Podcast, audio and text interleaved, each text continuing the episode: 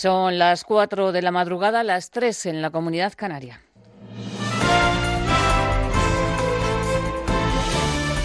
Noticias en Onda Cero.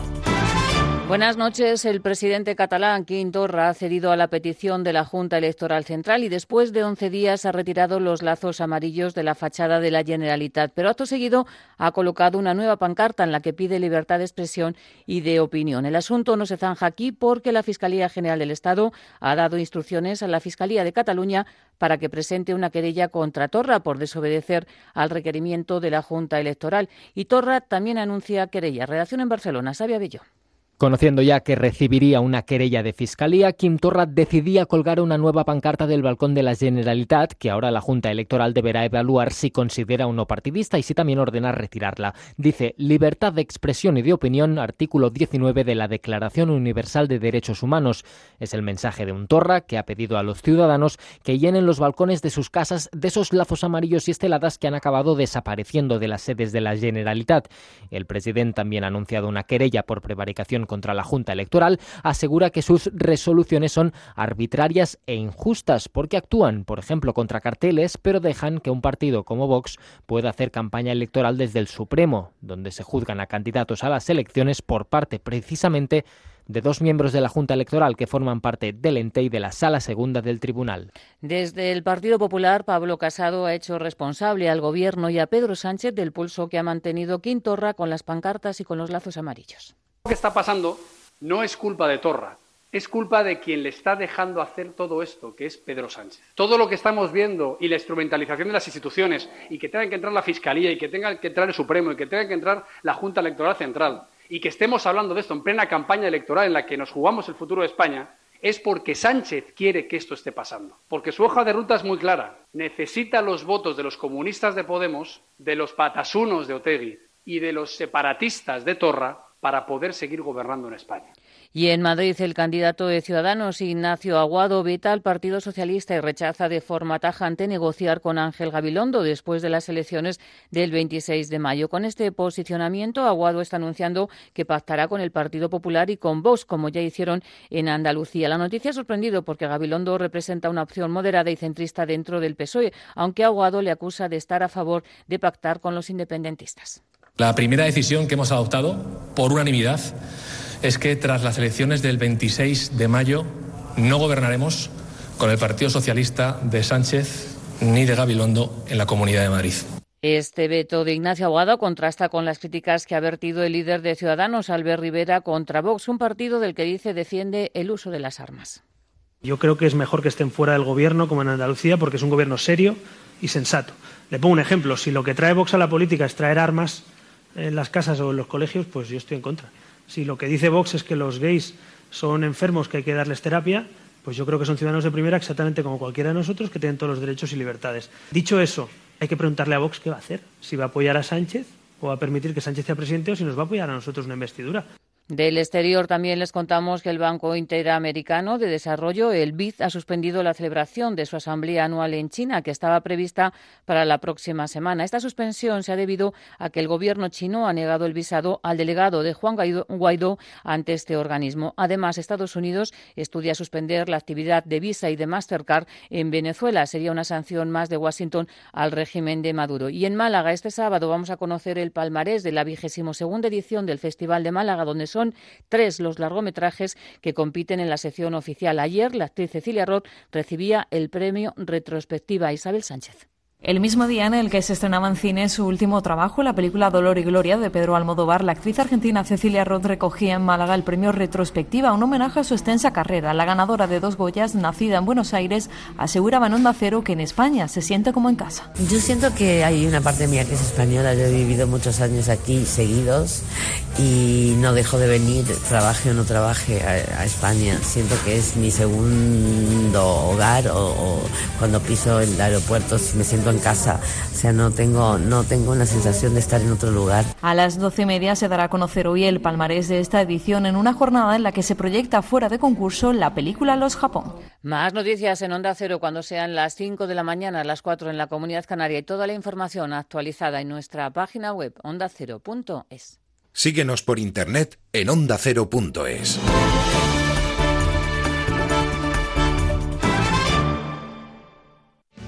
Una semana más, los protagonistas de la actualidad han pasado por los micrófonos de Onda Cero. Se reúnen los jefes de Estado y de Gobierno porque tienen sobre la mesa el asunto del Brexit. Señor Borrell, buenos días. Hola, buenos días. Ada Colau, alcaldesa, buenas tardes. Hola, buenas tardes. Sergio Reguilón. Hola, Sergio, buenas noches. Buenas noches, ¿qué tal? Tras el ataque armado registrado en la ciudad de Utrecht, ¿cuál es allí la situación ahora? Han detenido al sospechoso... Pepe Hernández, candidato del Partido Socialista al Ayuntamiento de la Ciudad de Madrid. Buenos días. Buenos días. Serías esta noche si te presento a una familia con un hijo que tiene síndrome de Down. Vicente del Bosque, Trini del Bosque, buenas noches. Buenas noches. Hola Álvaro, buenas noches, ¿qué tal? Hola, buenas. Te mereces esta radio. Onda Cero, tu radio.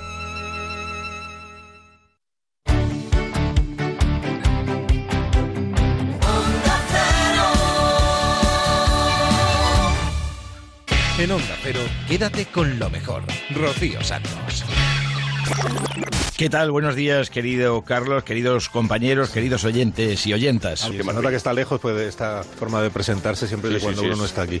Normalmente en esta sección os hablamos de fantasmas de personas, eh, pero hoy vamos a dar un salto más allá. En Ecos del pasado hablamos de fantasmas de animales. El mundo hasta ahora estaba dividido entre cebollistas Y nosotros. y sin cebollistas. Y nosotros. Y es que hay que echarle, nunca mejor dicho, un par de huevos para innovar en un mundo tan respetado como es el de la tortilla de patatas. Jerónimo Roche es el protagonista del musical El Médico, pero con tu permiso, Jerónimo, es que yo me tengo que poner en pie para saludar a, a Manuel Marbizón. Buenos días, Carlos. Encantado. Nuestros oyentes aficionados a la geología sabrán que los continentes no siempre han sido como son ahora, sino que se mueven. Esta noche en La Brújula vamos a hablar sobre cómo fueron estos continentes en el pasado. Julio, ¿qué tal? Buenas tardes. Buenas tardes, gracias por invitarme. Un honor. De hecho, lo primero que te voy a preguntar es, eh, como es noticia reciente, es esta información de la OCU que ha advertido que, por favor, que no se tomen zumos de aloe vera, ni suplementos de té verde, ni nada de bebidas detox, que esto es un cuento.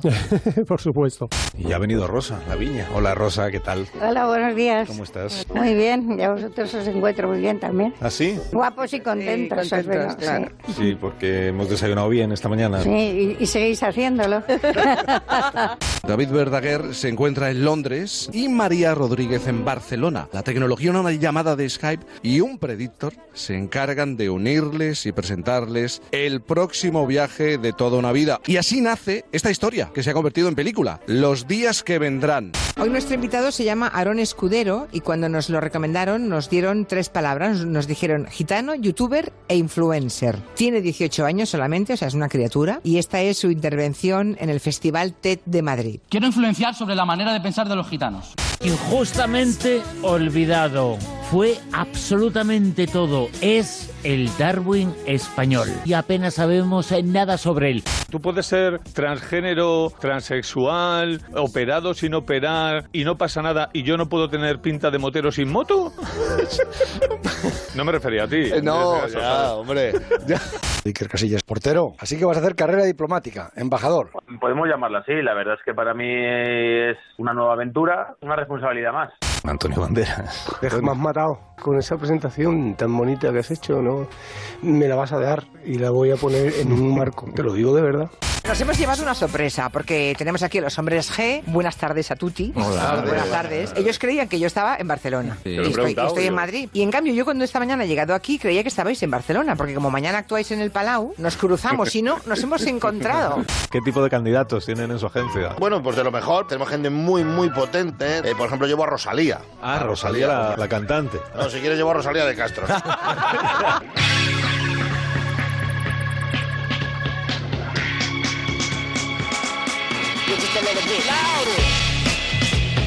En Onda Cero, quédate con lo mejor.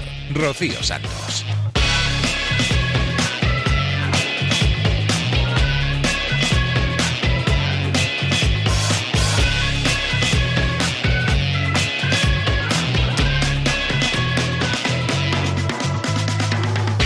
Buenas noches, ¿qué tal? ¿Cómo estáis? ¿Qué tal ha ido la semana? ¿Todo bien? Aquí comienza, quédate con lo mejor. Este es el programa resumen de Onda Cero. Después de este adelanto que te hemos puesto, los tres minutillos de resumen, imagino que no querrás perderte el programa que hemos preparado para esta noche. Va a ser muy divertido, te lo aseguro. Vamos a aprender un montón de cosas, vamos a escuchar a personajes ilustres, vamos a escuchar música. Lo vamos a pasar fenomenal de aquí a las 6 de la mañana, así que quédate con nosotros Quédate en Onda Cero porque lo tenemos todo preparado para disfrutar y para entretenerte con entrevistas como por ejemplo la que tuvimos en el Transistor esta misma semana con el portero del Porto. Antes portero de la selección española y portero del Real Madrid con el genial Iker Casillas. Charlaba con José Ramón de la Morena el mismo día que ha sido nombrado icon de la Liga. Nos habla de cómo ha sido su vuelta a Madrid, de lo que ha cambiado desde que se marchó a Porto. Una entrevista de lo más completa y entretenida. ¿Cómo te has visto hoy cuando has vuelto a Madrid y has visto caras conocidas, no solamente la de tus amigos, la de Fernando Burgos, sino más periodistas? Que, ¿Cómo te has visto hoy? Bueno, un poco sobrepasado, la verdad, porque allí es verdad que es un poco más tranquilo todo, eh, se sigue mucho el fútbol, pero bueno, no, no tiene nada que ver. Y bueno, vienes aquí y, ves a caras conocidas, gente que ha cambiado, eh, gente con caras nuevas. Claro, son mucho tiempo los que he estado vinculado al, fútbol español, pero bueno, la verdad es que bueno, te alegra de que la gente venga a un acto así y que, y que comparta contigo un- unos momentos, un rato. ¿Y mm, te, te sientes diferente? Iker Casillas también ha cambiado. Hombre, hemos, hemos cambiado. Yo creo que todo evoluciona, todo, todo va a mejor, yo creo, porque al final te haces más, más, más veterano, por así decirlo. Pero, pero sí, yo creo que todos vamos cambiando, o sea, eso es normal. Cada vez la experiencia es mayor y cada día que pasa coges más, más tablas. ¿Te sigue gustando jugar al fútbol? Bastante, bastante. Me gusta, pero también tengo que ser coherente que bueno, que no, que no me queda mucho. Eh, mientras que el cuerpo me, me aguante, y por ahora creo que sí, y mi cabeza, que por ahora también creo, pues seguiremos. En el momento en el que ya una de las dos cosas no funcione, pues evidentemente yo creo que para mí una de las van, van juntas de la mano, o sea que entonces habrá que tomar una decisión como se toman tantas otras y, y poner punto y final. Estás, eh, quizá esta temporada está siendo todavía mejor que la, que la pasada, ¿no? Sí, está siendo mejor, pero claro, a diferencia siempre la marca lo que consigas al final de ella. Eh, si consigues títulos, pues será mucho más reconocida. Si no la consigues, pues estará olvidada. Entonces, yo creo que bueno, por ahora estamos bien, estamos peleando por lo que por lo que buscábamos hace bueno, el año pasado, cuando empezamos en el mes de julio, y estamos en dos competiciones nacionales, como es el campeonato portugués y la Copa Portuguesa. Y bueno, está claro que la Champions son palabras mayores, pero nuestro nuestro reto y nuestra ilusión está ahí, como el de los otros siete equipos que están en cuartos de final. Te he estado escuchando esta tarde y cuando te han preguntado por la selección, has dicho, mm, igual que ha habido compañeros que han dicho que se retiran de la selección, eh, yo estoy dispuesto, si me llaman un día, mm, voy. Que sí, yo sé que es difícil, claro. Si tonto no soy, yo sé que es difícil. No, hombre, porque ya, pero cuando viste que, por ejemplo, que llamaron a Reina, cuando... Me alegré, me alegré por Ya, él. Cuando, ya, ya lo sé, pero, pero, pero también dirías, joder, si el titular, si Reina era mi suplente, ¿por qué no puedo estar yo? No sé, eso ya tendría que... No, pero que, lo pre- que te lo preguntarías, ¿no? Y te- Sí, bueno, pero también es verdad que yo tuve una conversación ya con, con Lopetegui hace ya tres años, justo cuando él tomó el cargo y, bueno, se, se acercó a Porto amablemente y, y hablamos largo y tendido y, bueno, él tomó una decisión y yo la respeté y, y por supuesto que, que apoyarle porque era el seleccionador y el que tenía que llevar a España a Rusia. Luego los acontecimientos se dieron así, ahora está Luis Enrique, también tuve la ocasión de poder hablar con él, más que nada para decirle que, bueno, que yo no había renunciado a la selección, que evidentemente entendía que tuviese otros planes en su cabeza, pero que, bueno, pues sí, que si alguna vez contempla la idea de poder convocarle, que no tenga ningún miedo por la edad, ni por el nombre, ni por el currículum, ni nada, porque yo lo que intento, que también sé lo que viene al lado mío, es el nombre y, y- y- y la, y la historia, ¿no? También por eso me gustaría borrarlo y que no miren ni el carnet ni que miren nada. Pero bueno, entiendo que, que, el, que las épocas es para, para cada uno y que el que tiene que elegirse es el que ¿Y qué te contestó Luis Enrique? Pues me dijo que, oye, que le asombraba la, la, la, mm, un poco la respuesta que le había dado, que en el sentido de, de que yo no había dejado la selección y que, oye, que, pues que él no mira nada, que él que le agradece que, que tuviese ese gesto con él de decírselo y comunicárselo y que él iba a tomar una decisión en base a, a lo que considere mejor para la selección. ¿Y qué quieres ser de mayor? No lo sé, ya soy mayor, ya soy mayor, pero no sé. Estar, eh, pues seguramente ligado al fútbol e intentar ayudar a la gente que, que está en él y poder pues aconsejar un poco las cosas que puedan hacer. ¿En el Real Madrid? No lo sé, no lo sé. La verdad es que es curioso porque después de tanto tiempo que ya no estoy, pues la gente te, siente, te sigue vinculando al, al Real Madrid, pero es normal. Es normal, son muchos años. ¿Te, te ¿te verías, por ejemplo, en un club como el Barça? Si un día te llaman para la, para la cantera o para dirigir la cantera. no. ya te digo yo que no. O sea, yo mm, desde pequeño he sido de Real Madrid y ahora soy portista porque casualidad de la vida he tenido que irme a otro país a jugar y me siento súper querido y, y agradecido, pero no, no, evidentemente no. O sea, mi pasado es blanco y, y eso no, no puede cambiar nunca. Quédate con lo mejor en Onda Cero. Iker Casillas charlando con José Ramón de la Morena en el Transistor. La entrevista al completo la tienes en ondacero.es. Ahora nos vamos a ir a la brújula con Juan Ramón Lucas y concretamente a la sección de la brújula de la ciencia. Alberto Aparici nos explica por qué se mueven los continentes. ¿Por qué se mueven los continentes? Bueno, pues porque, porque la Tierra, mm, que aquí en la superficie parece muy sólida y muy rígida, pues a unos 100, 200 kilómetros de profundidad, resulta que se vuelve maleable, ¿no? Se vuelve como si fuera una especie de plastilina. Entonces, sobre esta capa blanda, que se llama la astenosfera, están como flotando las placas tectónicas, eh, las placas de la corteza, ¿no? De forma que se pueden desplazar si algo las empuja, ¿no? Como si fueran una góndola. ¿Y qué es eso que las empuja? Bueno, pues eso que las empuja eh, normalmente es que en algún punto de la Tierra la corteza se está rompiendo y va a empezar a salir muy lentamente, claro, tarda muchos siglos, eh, va a salir material del interior, material del manto. Este material empuja las placas y las hace moverse. Ahora mismo, para, que veas un ejemplo, por ejemplo, eh, hay una grieta que recorre el Atlántico entero, de norte a sur, y por esa grieta está saliendo lava continuamente, lava, lava, más lava. Entonces la lava empuja al fondo del mar, el fondo del mar empuja a los continentes de esta manera América se va separando de Europa y de África, ¿no? Mira, la, la góndola, los, los continentes son pequeñas góndolas. A ver, Alberto, tomando a España como ejemplo, ¿dónde estuvo en el pasado? Eh, pues por, por no remontarnos muchísimo, eh, vamos a decir que hace 100 millones de años, igual para ti esto es muchísimo, pero hace, hace 100 millones de años los dinosaurios estaban en su mayor esplendor, ¿vale? Era una- el, el centro de la época de los dinosaurios. Pues España resulta que la mayor parte de nuestro país está bajo el mar.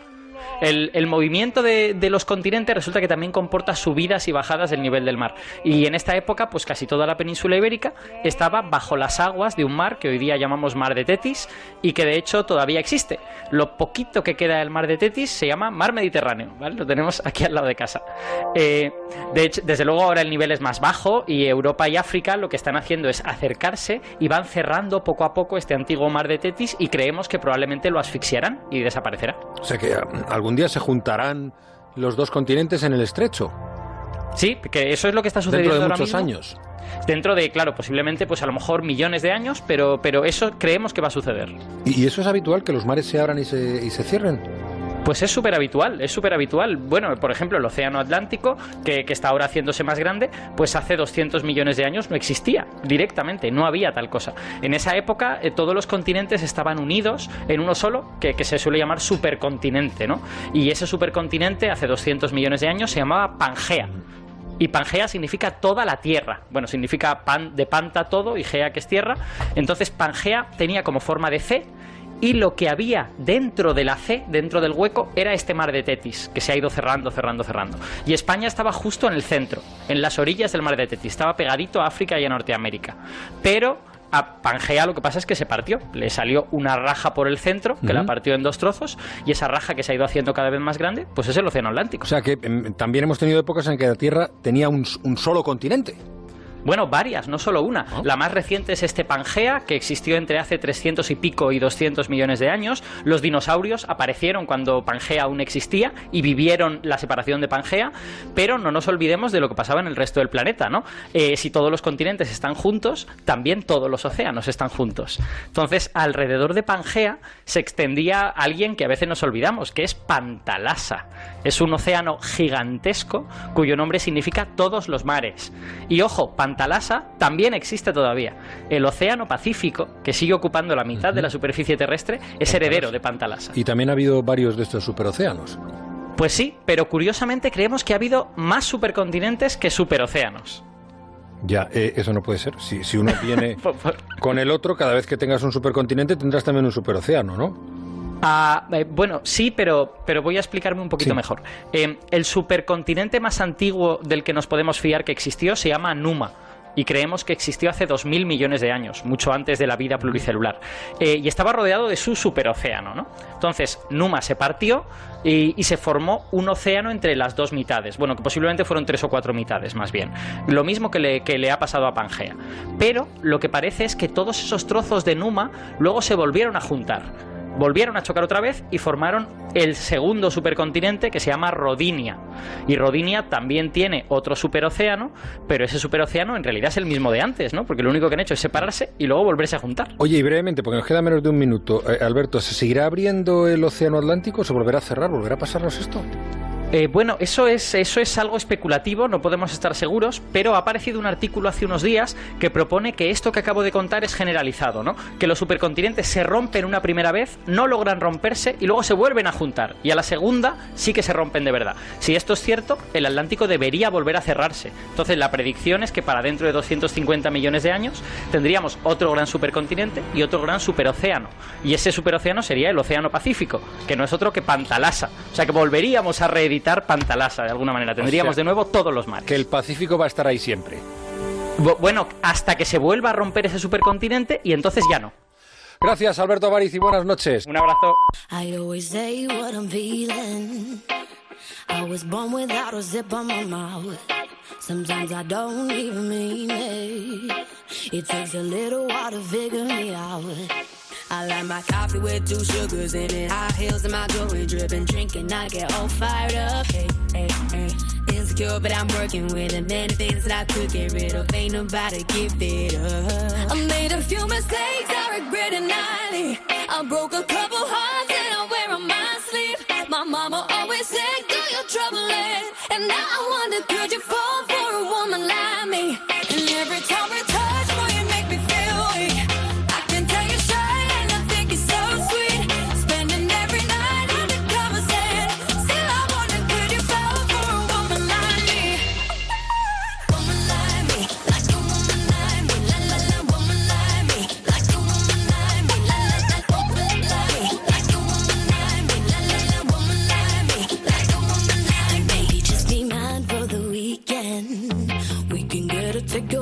takeaway sit on the couch, or we could just go out for the evening.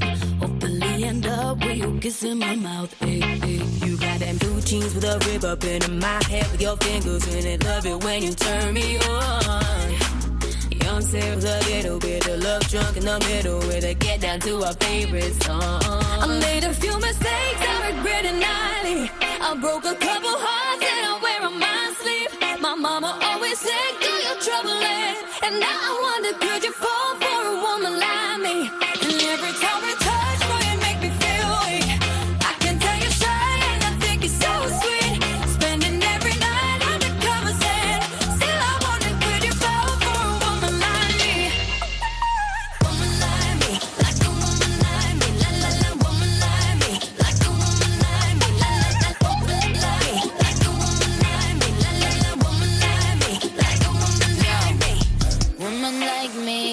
Woman like me. Soon as I brush up on them, I can tell they like me. You know all the on them, I try to swipe me. Now that up, he could afford to ice me. Tell him that's a bad trini bitch in your area. But the more bad bitches, then the more merry. Baddies to my left and to the right, a little scary. Dude, boy, tell me, can you handle all this hysteria?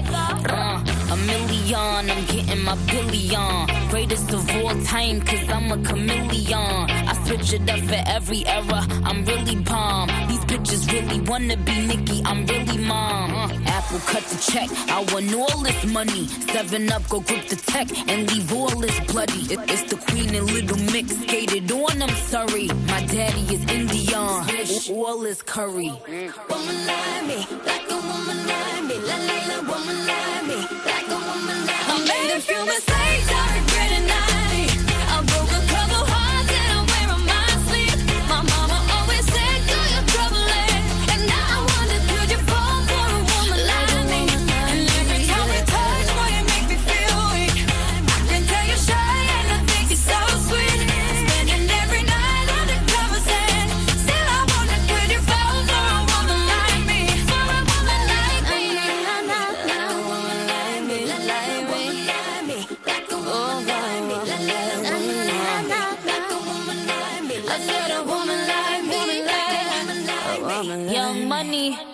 En Onda Cero, quédate con lo mejor. Rocío Santos.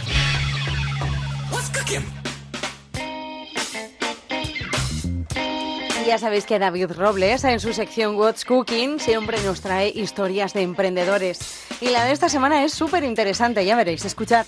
Pues mira, vamos a hablar del mundo del emprendimiento, pero visto desde otro lado, que es en este caso de, la programación, que, va muy unida al mundo de, los emprendedores y para ello hemos querido hablar con, una experta en la materia. Ella se llama Adriana Botelo eh, y está al frente de, de, Keep Coding, que es una escuela eh, que fíjate tú qué interesante, que lo que pretende es eh, traer a España la forma que se tiene de programar en Silicon Valley. ¿no? Ellos lo que han cogido es la forma que tienen allí de actuar, han cogido los mejores profesores que encima sepan español y los han traído a Madrid. ¿Vale? Ellos llevan eh, años aquí eh, trabajando en España y, y, y, se han dado cuenta de, de, de, algunas cosas muy interesantes. Por ejemplo, que el nivel de programación que tienen eh, los chicos en España es altísimo. Uh -huh. Dice, puede estar al mismo nivel, incluso más que Silicon Valley, pero tienen un problema. Y es que salen de la universidad con muchísima teoría, pero les falla la práctica. No consiguen eh, enseñarles las universidades españoles las últimas tecnologías, las últimas sistemas de programación que se están dando en el mundo y que son lo que realmente están utilizando las startups,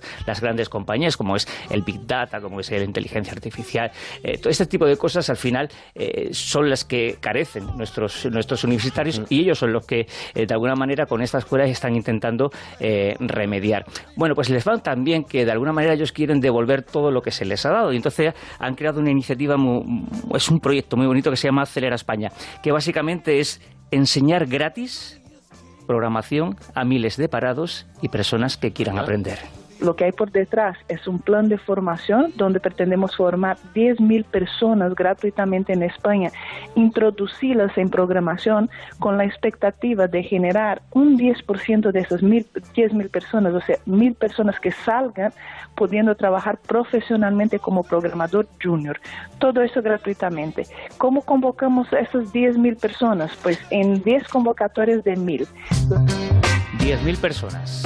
¿Cómo se hace? ¿Qué es lo que personas. a mí me interesa? ¿Qué tienen que hacer los, eh, los que estén interesados? Pues nada, todo está en su, en su página web que se llama eh, aceleraspaña.org y ya está abierta la primera convocatoria. Insisto, son 10.000 plazas para personas tanto paradas como personas, eh, a lo mejor como tú o como yo, que no tenemos ni idea de, de, programación. Bueno, yo no sé tú, yo no tengo ni idea. Yo no, yo no ni idea.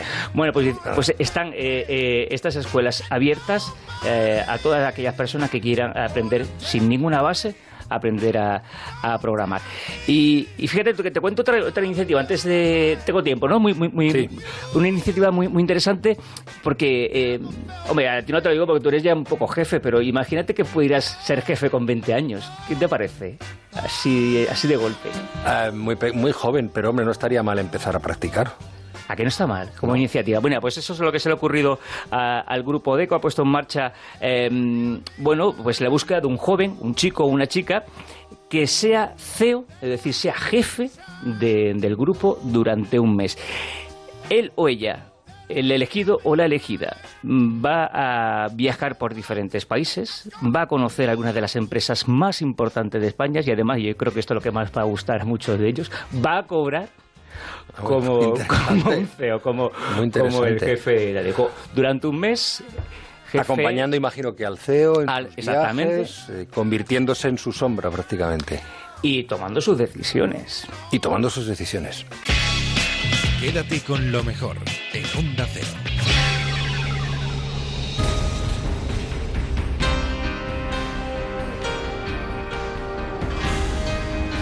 Dejamos la brújula y nos vamos a la Rosa de los Vientos.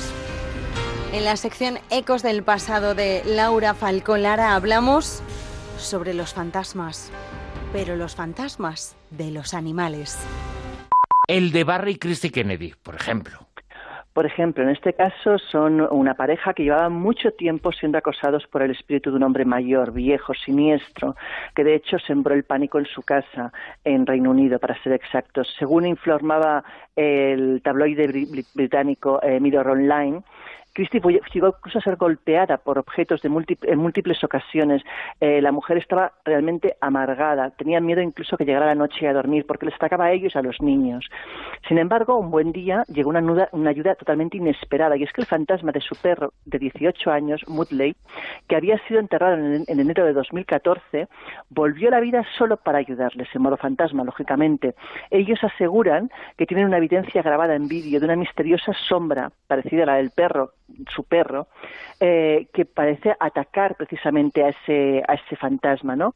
De hecho, hay un vídeo que se ha convertido en viral a nivel mundial y que ha sido examinado incluso por la investigadora parano- paranormal Brenda Castellano, quien ha colaborado con la policía de Estados Unidos en muchos casos. Dice ella que después de ver el vídeo se puso en contacto con Barry y que le explicó, después de analizar el vídeo a fondo, que aquel vídeo tenía muy claro que no era un no estaba manipulado, que no era absolutamente un montaje.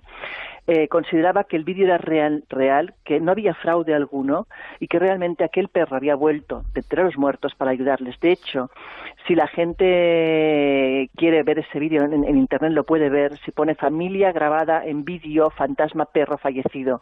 Bueno, si no podemos igual poner el link en algún sitio para que la gente lo pueda lo pueda lo pueda ver. Por supuesto que lo hacemos eh, eh, porque hemos eh, contado este caso, este caso que además hay que estar sostenido con un vídeo que, insistimos, fue viral, pero... Ojo, eh, que la gente no piense que todos estos casos ocurren fuera, porque también hay casos aquí, en España, en nuestro país. Totalmente. Mira, empezamos por el caso de una niña, una niña pequeña que jugaba siempre en el patio de su casa con su perro. Cuando el perro murió, los miembros de la familia decían que la niña continuaba jugando con algo invisible y que en algunas ocasiones habían visto, incluso alrededor de ella, una sombra parecida a la del perro que en su momento mm, jugaba y estaba vivo.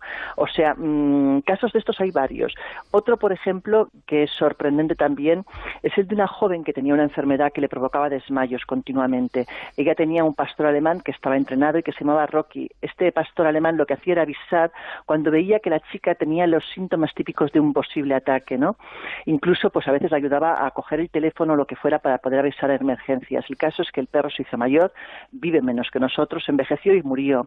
Eh, la familia lo enterró en el jardín mismo de la casa y ella con mucha pena, pues eh, no solamente era ya el amigo, sino era también su mano derecha, era una ayuda vital para ella. Bueno, pues a los días de haber muerto el pobre perro, a los 15 días para ser exactos, ella sufre un ataque. Ella asegura que sintió los lengüetazos de Rocky sobre su cara como hacía cuando estaba vivo y que durante ese eh, ataque ella logró decir por favor el teléfono y alguien, una mano invisible, probablemente una, una boca de un perro invisible, le acercó el teléfono que le salvó la vida, que lo dejó llamar a urgencias. Pues a veces vuelven, ¿no? La verdad es que hacen una labor extraordinaria y fantástica en eh, vida y también eh, en el más allá, eh, ayudando al más acá. Bueno, son casos eh, espectaculares, preciosos este Rocky lo es, como también lo es el de Nelly. Bueno, en este caso hablamos de Joshua P. Warren. Es un investigador paranormal que vive en, Cali- en Carolina del Norte. Este hombre tenía un perro salchicha en miniatura, le quería horrores y el pobre perro, pues bueno, con los años, como decimos, vive menos que nosotros, pues murió. Warren afirma que durante muchos años estuvo oyendo los gemidos y ladridos en las habitaciones vacías de su casa, que escuchaba sonidos de las uñas de sus piececitos andando por la madera. Él no lo veía, pero sabía que estaba ahí, lo podía notar y lo podía oír. De hecho, dice que permaneció durante bastante tiempo y luego acabó desapareciendo. Él no pudo captar la evidencia en vídeo, lo intentó varias veces, pero no consiguió ninguna grabación. Sin embargo, está convencido de su existencia. Pero hay otras apariciones todavía más curiosas, todavía más extrañas, ¿no? Por ejemplo, hay un lugar eh, embrujado donde los haya, que es eh, Carlton House, es una casa solariega de Greenwich, cerca de Londres, en Inglaterra. Es una casa antigua construida en pleno siglo XVII, una lujosa residencia privada. Durante la Primera Guerra Mundial se convirtió de hecho en hospital y es un gran edificio de oficinas. Pues en esta casa, que se dice que está embrujada, los fantasmas que habitan son de lo más curioso, porque hablamos de fantasmas de conejos, nada menos. Conejos a los cuales se ve corretear, se les ve saltar y de repente desaparecen. Bueno, yo creo que como animal no deja de ser eh, llamativo. Quédate con lo mejor, con Rocío Santos. Yo después de escuchar a Laura Falcolara siempre acabo con los pelos de punta, ¿eh? Vaya historias que nos cuenta en Ecos del Pasado. Seguimos en La Rosa de los Vientos con Javier García Blanco. Conocemos a Félix de Azahara, más conocido como el Darwin español. Javier, muy buenas. Hola Bruno, ¿qué tal? Buenas noches. ¿Quién es el Darwin español?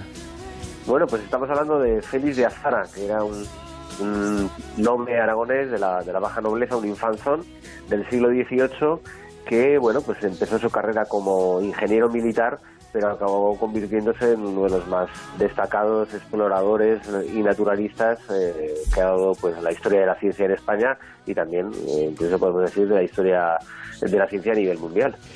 Estoy viendo este reportaje sobre el que ahora hablamos. Él se caracterizó, entre otras cosas, eh, por un altísimo nivel de observación, de deducción. Eh, ¿Es el padre realmente o el antecesor de la teoría más importante de la historia de la humanidad en cuanto a nivel científico, el origen de las especies, la ley de la evolución? Y él era un extraordinario dibujante. Él era un extraordinario todo y científico también. Sí, él tenía una formación en principio en matemáticas eh, y en astronomía para poder desarrollar esa labor como ingeniero militar que le permitía trazar eh, mapas, realizar planos cartográficos, pero eh, durante una misión que se desarrolló eh, durante más de 20 años en, en América Meridional, eh, pues acabó convirtiéndose de forma autodidacta en, naturalista, en biólogo, eh, también en antropólogo, porque dejó por escrito numerosas observaciones de las tribus que había allí en aquel tiempo, pero sobre todo, pues como decíamos, destacó como naturalista. Él luego, más tarde, al regreso a Europa, eh, publicó dos, dos libros, dos tomos importantes sobre las especies, tanto de aves como de mamíferos que había tenido ocasión eh, de ver durante sus viajes en, África, en, América y, eh, entre otras cosas, pues llegó a catalogar más de 400 especies, de las cuales muchas de ellas eran en ese momento desconocidas por la ciencia. Él fue víctima, además del olvido, sobre todo en nuestro país, pero él fue víctima en vida también de un mal endémico español, la corrupción.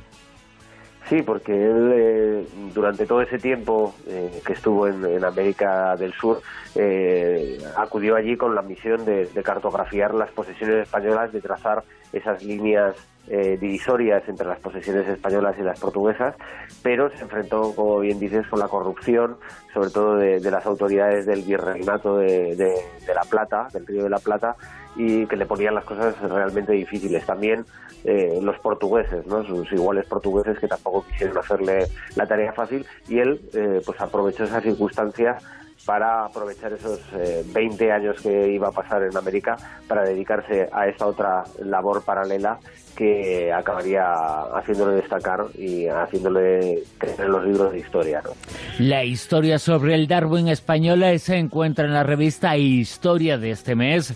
Tema de portada es Venezuela, pero uno de los temas destacados es este, desconocidísimo pero fascinante, el Darwin español. Insistimos en la revista Historia de España y el Mundo, un artículo de Javier García Blanco que ha estado esta noche con nosotros hablándonos sobre un personaje injustamente olvidado, pero Javier en este reportaje se recupera y hay que recuperarlo porque su nombre tiene que estar en los altares de la ciencia. Javier, muchísimas gracias. Un abrazo, Bruno. Gracias a vosotros. cold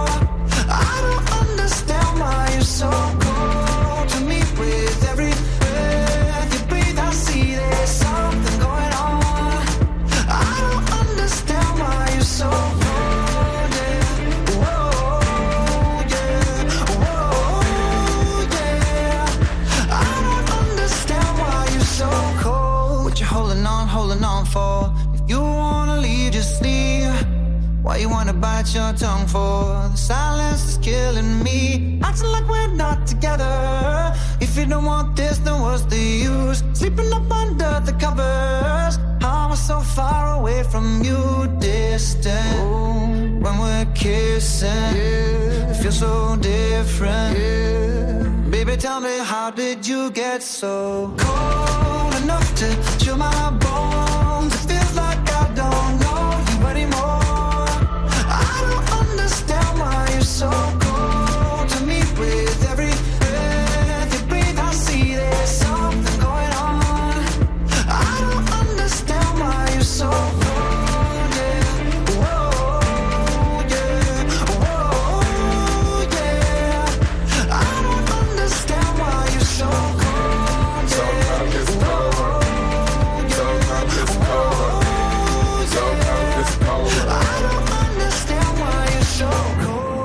Never thought that you was like this. I took the tag off and made you priceless. I just spent a half a meal on a chandelier. Now you try and cut me off like a light switch. Try and stay in alley. Saying that you need some time to breathe. Thinking that I'm sleeping on the four letter word, but the four letter word don't sleep. We going two separate ways. You ain't been acting the same. You gotta go, bro. Where your heart used to be, you go dig every day. I spent the four door to the two door, cause I can't let my driver hear what you say. Can I try to get you spanked? Baby, tell me how did you get so cold enough to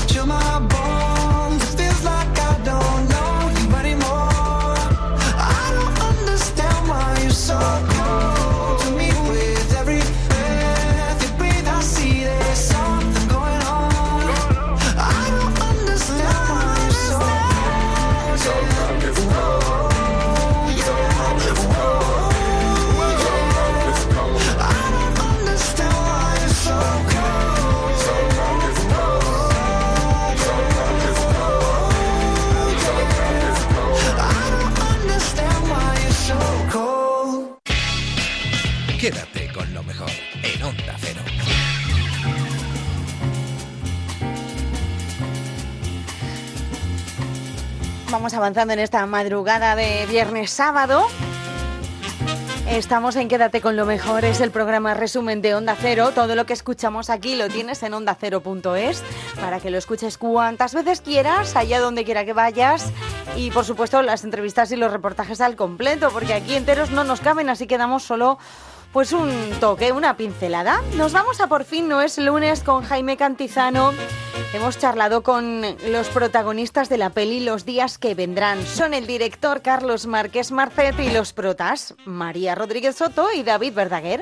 Esta historia, claro, en determinado momento cambia el rumbo de una vida, uno eh, se eh, pone, marca un determinado camino. Cambió para vosotros, los protagonistas, y también para el propio director, porque, eh, vamos a ver, Carlos, estabas trabajando, estabais trabajando eh, en algo que no tenía directamente que ver con la historia final, ¿no?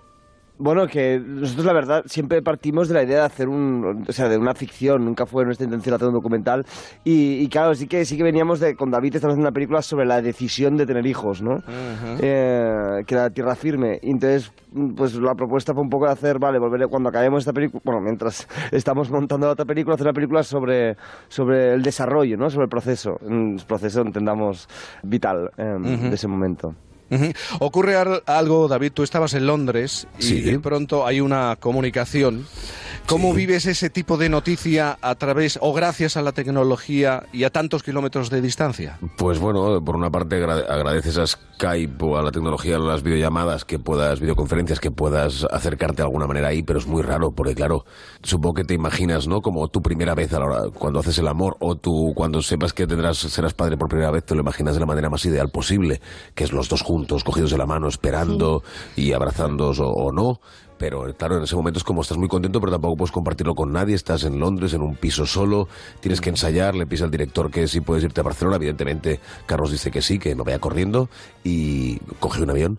Y sí, sí, claro, fue, fue un momento, fue un momento que agradeces a Skype, pero eso de, de la tecnología, ¿no? Que está tan cerca y es casi tan de verdad, pero no es de verdad del todo. Y eso es como una cosa, una sensación un poquito extraña. Y Carlos, ¿qué momento eliges tú para hacerle esa propuesta? Plantearles que tal vez hay que cambiar el sentido eh, del trabajo que estáis preparando y hacer esa especie de seguimiento, ese documento, documental, esa película sobre cómo van cambiando las cosas, eh, a- cómo le va cambiando la vida a los dos protagonistas. No, no, no hubo un cambio de plan en ese sentido. Una película se acabó ya, la hicimos, y entonces empezamos a hacer la otra mientras estábamos trabajando. Son dos películas, eran dos películas distintas, ¿no? Y en, y en esta película, pues fue un proceso colaborativo, porque era un poco, mm, vamos, ellos están viviendo un proceso, nosotros vamos a hacer una película que no, o sea, que de alguna manera toca en paralelo a, a lo que ellos están viviendo, ¿no? Un- lo que lo único que tiene documental al final, lo más importante es, ¿no? es esa barriga de María que iba creciendo, ¿no?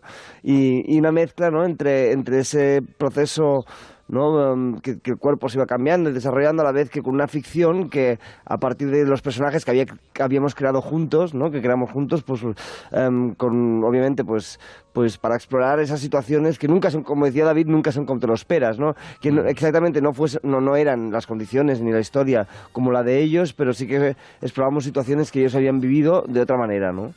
Eh, Ma- María David, ¿nunca tuvisteis un segundo pensando, reflexionando para plantearos, eh, ¿es necesario, nos apetece hacerlo? Eh, no, no es la idea que teníamos. Mm, evidentemente no era la idea que teníamos porque ni a David ni a mí se nos ocurrió hacer una peli sobre el proceso de un embarazo, en este caso el nuestro, ¿no? Pero cuando Carlos nos lo dijo, yo rápidamente dije, sí, sí, sí, sí, sí, sí. Vamos, vamos a hacer algo porque cuesta mucho de ver a mujeres embarazadas trabajando. Y también, eso por una parte, y, y lo, lo más importante que Carlos nos respeto mucho, lo más importante es que lo único real que hay aquí es el cuerpo de María cambiando, como decía Carlos. Quiero decir que yo soy un abogado, María es una periodista, eh, yo soy un tío muy soso.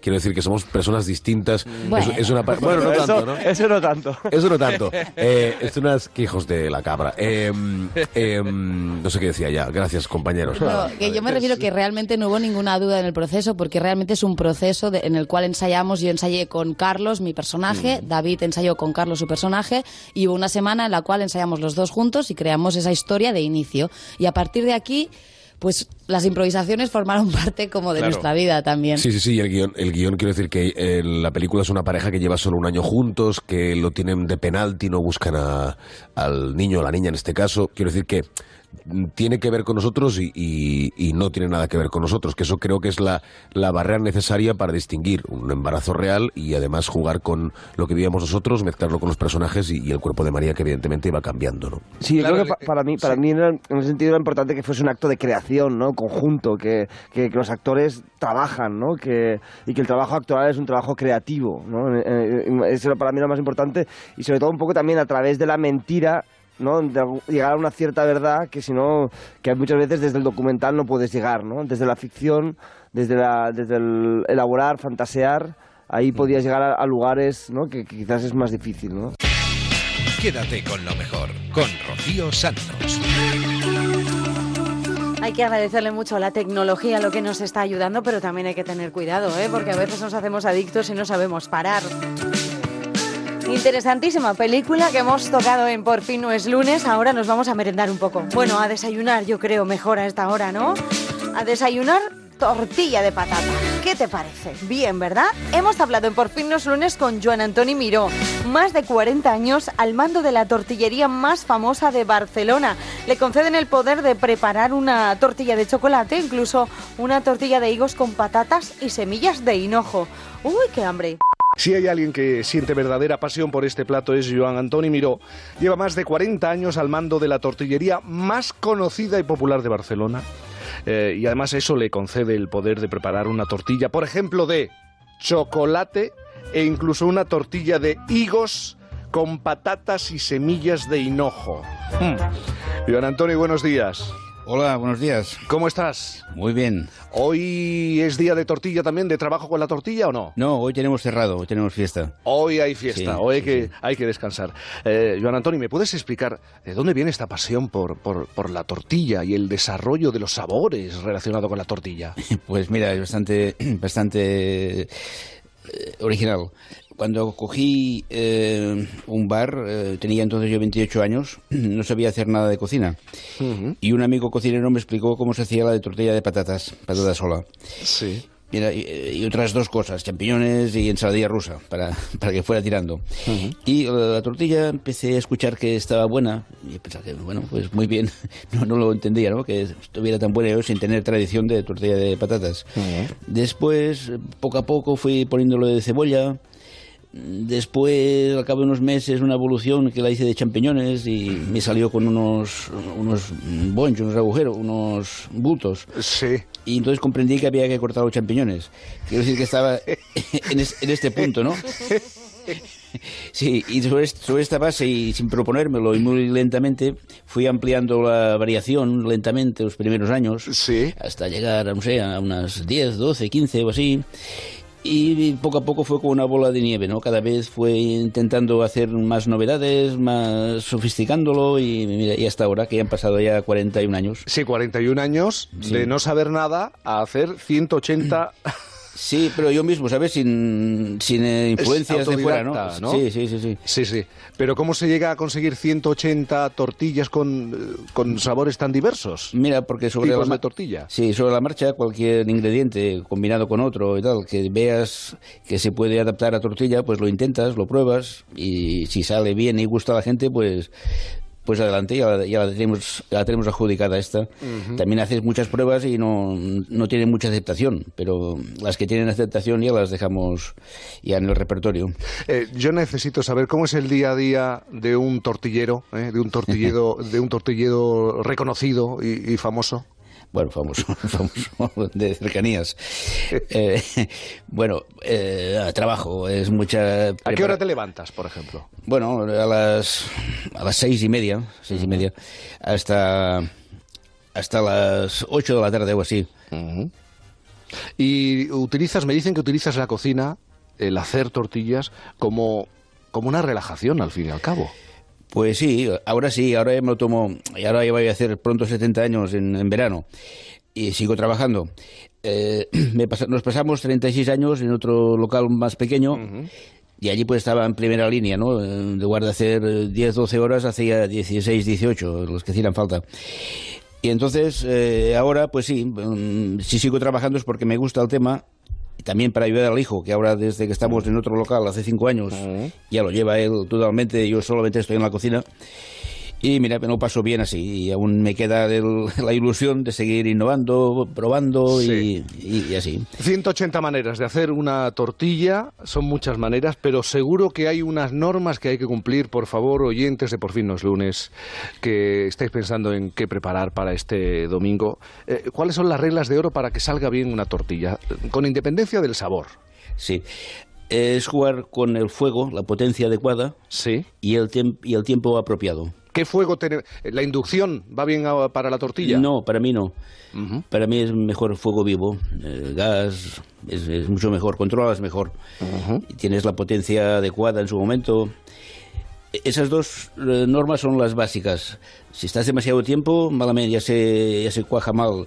Si, si tienes poca potencia, también es la potencia justa para, también para cada tipo distinto de tortilla. Porque, por ejemplo, las de patata con cebolla o esas que son así de fu- fuego fuerte de golpe, doraditas por fuera y muy crudas por dentro, es con fuego fuerte y poco tiempo. De- Sin embargo, las muy moldeadas y con formas y todo eso, pues eh, tienes que ir a, a fuego más suave e ir moldeando poco a poco. ¿Y batir los huevos también hay, eh, hay una técnica, hay un secreto para batir los Eh, huevos? También depende, si las quieres cruditas por dentro, en general, poco batidos.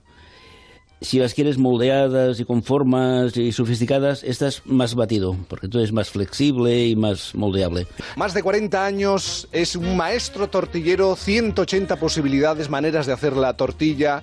Bueno, al final lo ha reflejado en un, en un libro que va más allá de con cebolla o sin cebolla. Joan Antonio Miró, muchísimas gracias por estar esta mañana aquí con nosotros. Vale, pues muchísimas gracias a vosotros. Cuando vengáis de Barcelona, ya sabéis, en la calle Arimón, número 22, Les Truites. Somos ocho, ¿eh? Somos ocho. Así que, Vale. mesa grande, por favor, un abrazo grande. A vosotros. En Onda Cero, quédate con lo mejor.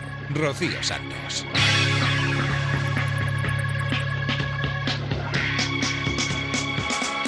Just a little bit louder.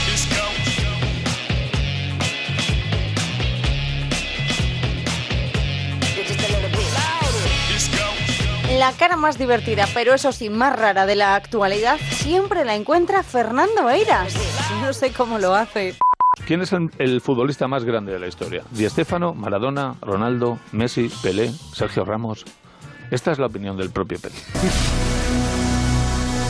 Ronaldinho es más grande que yo. Exactamente 4 centímetros.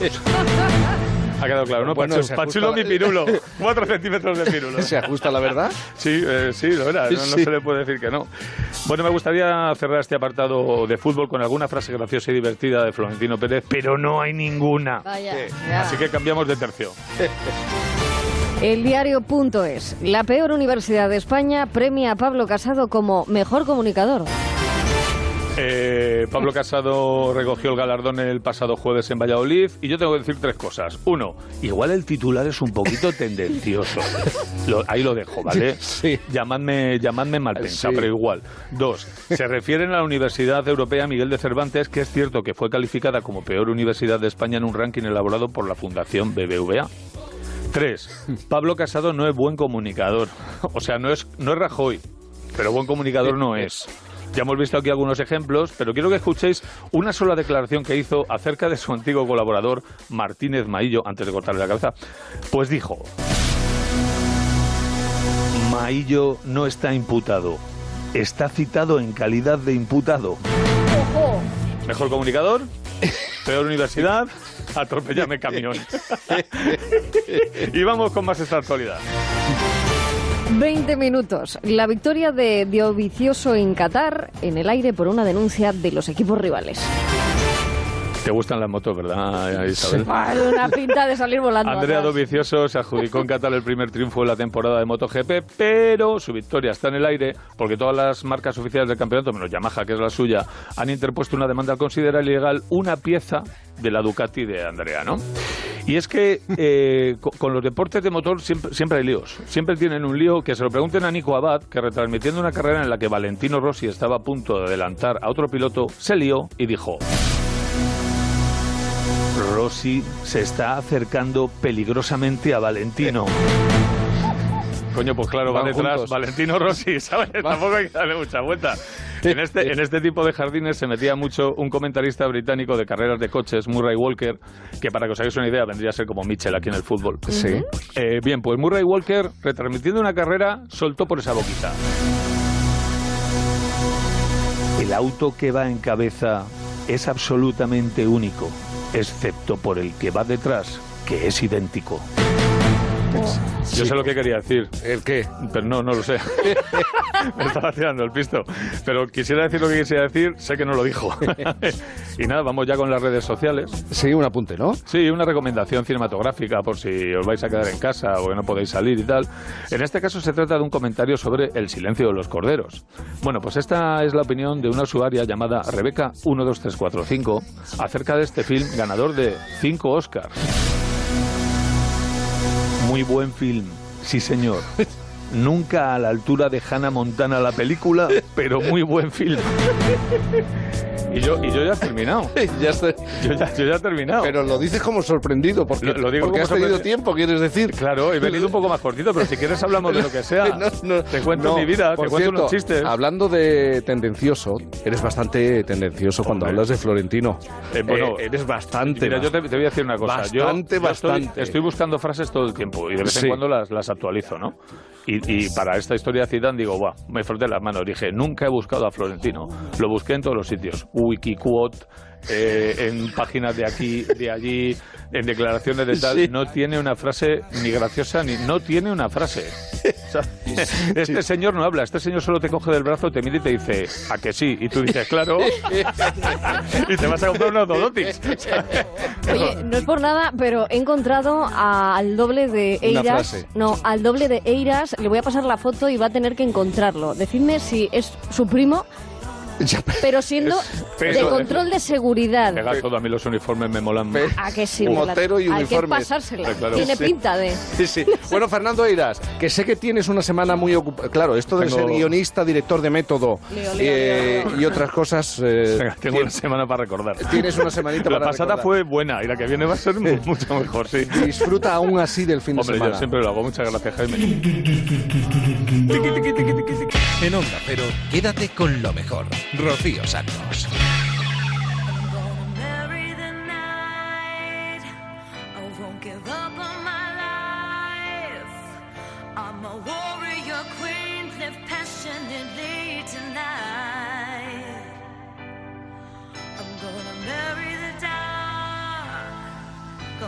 the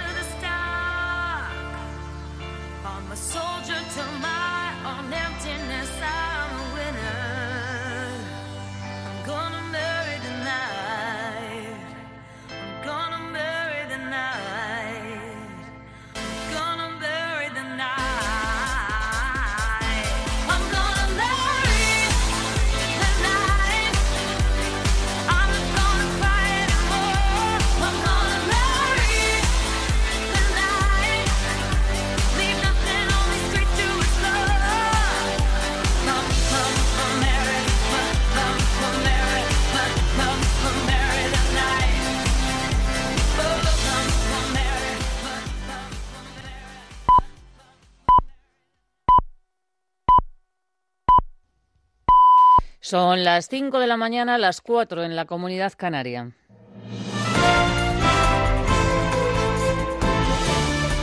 Noticias en Onda Cero.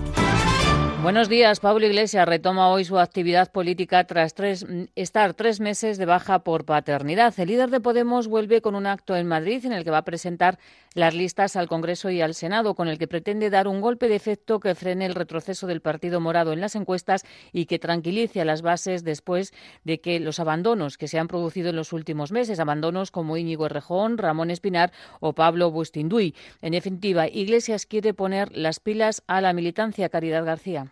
Podemos calienta motores desde primera hora de la mañana. A partir de las nueve, reunión en el Círculo de Bellas Artes de todos los candidatos del partido al Congreso, al Senado, a las autonómicas, a las municipales y también a las europeas. Tras esa reunión y la foto de familia, todos se desplazarán ya por la tarde a la Plaza del Reina Sofía. A las seis veremos reaparecer al líder, a Pablo Iglesias, que se reencuentra con la militancia tras cuatro meses de ausencia. Con su retorno podemos dar el pistoletazo de salida a la en la que el partido se enfrenta a las encuestas y también a la polarización que genera el conflicto catalán. Al margen de la crisis territorial, los de Pablo Iglesias intentarán convencer al electorado de que entre el miedo a las tres derechas y la resignación que encarna el voto a Pedro Sánchez, Podemos es el único partido que ofrece un cambio real. Lo hace sin Errejón, que fue el ideólogo de todas las campañas anteriores y con la sensación de que en estas elecciones generales Pablo Iglesias se la juega a un todo o nada. El presidente Quintorra estaba a un paso de tener una causa judicial y se expone a la inhabilitación política. La Fiscalía General del Estado ha anunciado que va a interponer una querella contra el presidente por desobedecer la orden de la Junta Electoral Central de retirar los lazos amarillos de los edificios públicos. Torra ayer quitaba la pancarta con los lazos amarillos, pero tres horas después colocaba una nueva pancarta en la que pide libertad de expresión. El Gobierno no quiere alimentar la confrontación, deja el asunto en manos de la Fiscalía y dice Pedro Sánchez que el problema en Cataluña no es de independencia, es de convivencia. Toda la polémica que está ocurriendo eh, sobre eh, los lazos y su significación en instituciones públicas catalanas, y demuestra algo, es que el problema en Cataluña es de, convivencia, que hay eh, una parte de catalanes y catalanes no menor, sino bastante importante, al menos la mitad, que no se considera llamado ni identificado con una simbología que claramente es partidaria. Desde el Partido Popular y Ciudadanos culpan a Pedro Sánchez de haber permitido la crisis de los lazos durante 11 días. Pablo Casado dice que el presidente se esconde tras las togas, mientras que Albert Rivera garantiza que con él Torra no seguirá haciendo de las suyas porque aplicará el 155. Yo le aseguro que si soy presidente, en Cataluña los CDRs no van a acampar a sus anchas, como campan ahora. Yo le aseguro que si soy presidente no va a haber una sola estelada ni un solo lazo amarillo en un edificio público. Yo le aseguro que si soy presidente, en Cataluña se va, a, se va a acabar el adoctrinamiento en las escuelas porque vamos a aplicar la alta inspección del Estado. Eso es ser eficaz. Otro que vuelve es José María Aznar. El expresidente protagonizaba ayer un acto en Las Palmas de Gran Canaria donde ha pedido que se unifique el voto de los votantes de centro derecha para evitar que se ponga en riesgo el orden constitucional. Según Aznar, las elecciones van a ser un plebiscito entre Casado o Pedro Sánchez. Y Sánchez es el candidato de la secesión. Pedro Sánchez es el candidato de la secesión. O sea, si la actual fórmula política prevalece y continúa, la secesión será reconocida en España. Se reconocerá la posibilidad de hacer un referéndum en Cataluña o una consulta en Cataluña con las consecuencias devastadoras para el régimen constitucional que conocemos. Ese es el compromiso ya existente. La selección española comienza hoy el camino para la clasificación de la Eurocopa del próximo año. Esta noche se enfrenta a Noruega en el campo del Mestalla, en Valencia. El seleccionador Luis Enrique no ha desvelado ni ha dado ninguna pista de cuál será el once titular. Se esperan sorpresas, ya que desde que lleva al frente de la Roja, Luis Enrique ha convocado a 40 jugadores. Dice que le gustaría tener un bloque fijo, pero que eso lleva tiempo. Me encantaría tener ya un 11 y 23 jugadores eh, fijos siempre, pero seguiré probando nuevos jugadores, seguro. Ojalá, me encantaría tener ya 23 y 11 y 11 seguros, pero eso en el fútbol no existe. Y ahora hay que buscar, llámalo relevo generacional, llámalo evolución, llámalo como quieras, pero buscar eso se necesita tiempo. Más noticias en Onda Cero cuando sean las 6 de la mañana, las 5 en la Comunidad Canaria y toda la información la vamos actualizando en nuestra página web ondacero.es. Síguenos por internet en ondacero.es.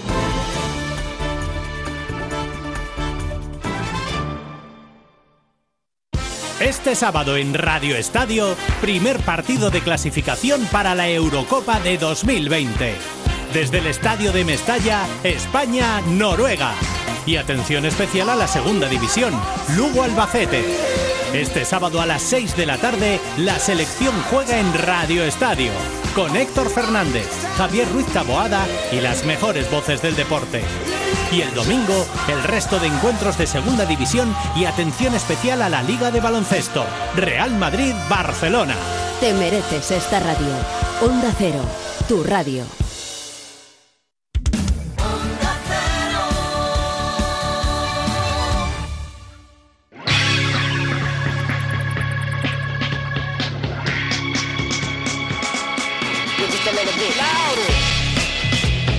En Onda Cero, quédate con lo mejor. Rocío Santos.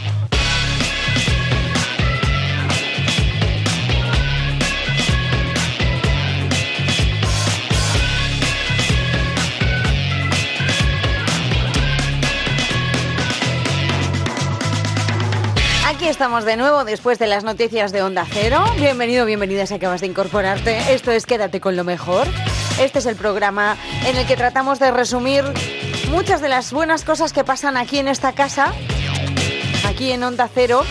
Las recopilamos en estas dos horas que pasamos la madrugada del viernes al sábado de 4 a 6 dando una vuelta pues por por fin no es lunes, por la Rosa de los Vientos, el transistor, la brújula. Ahora nos vamos a ir a más de uno.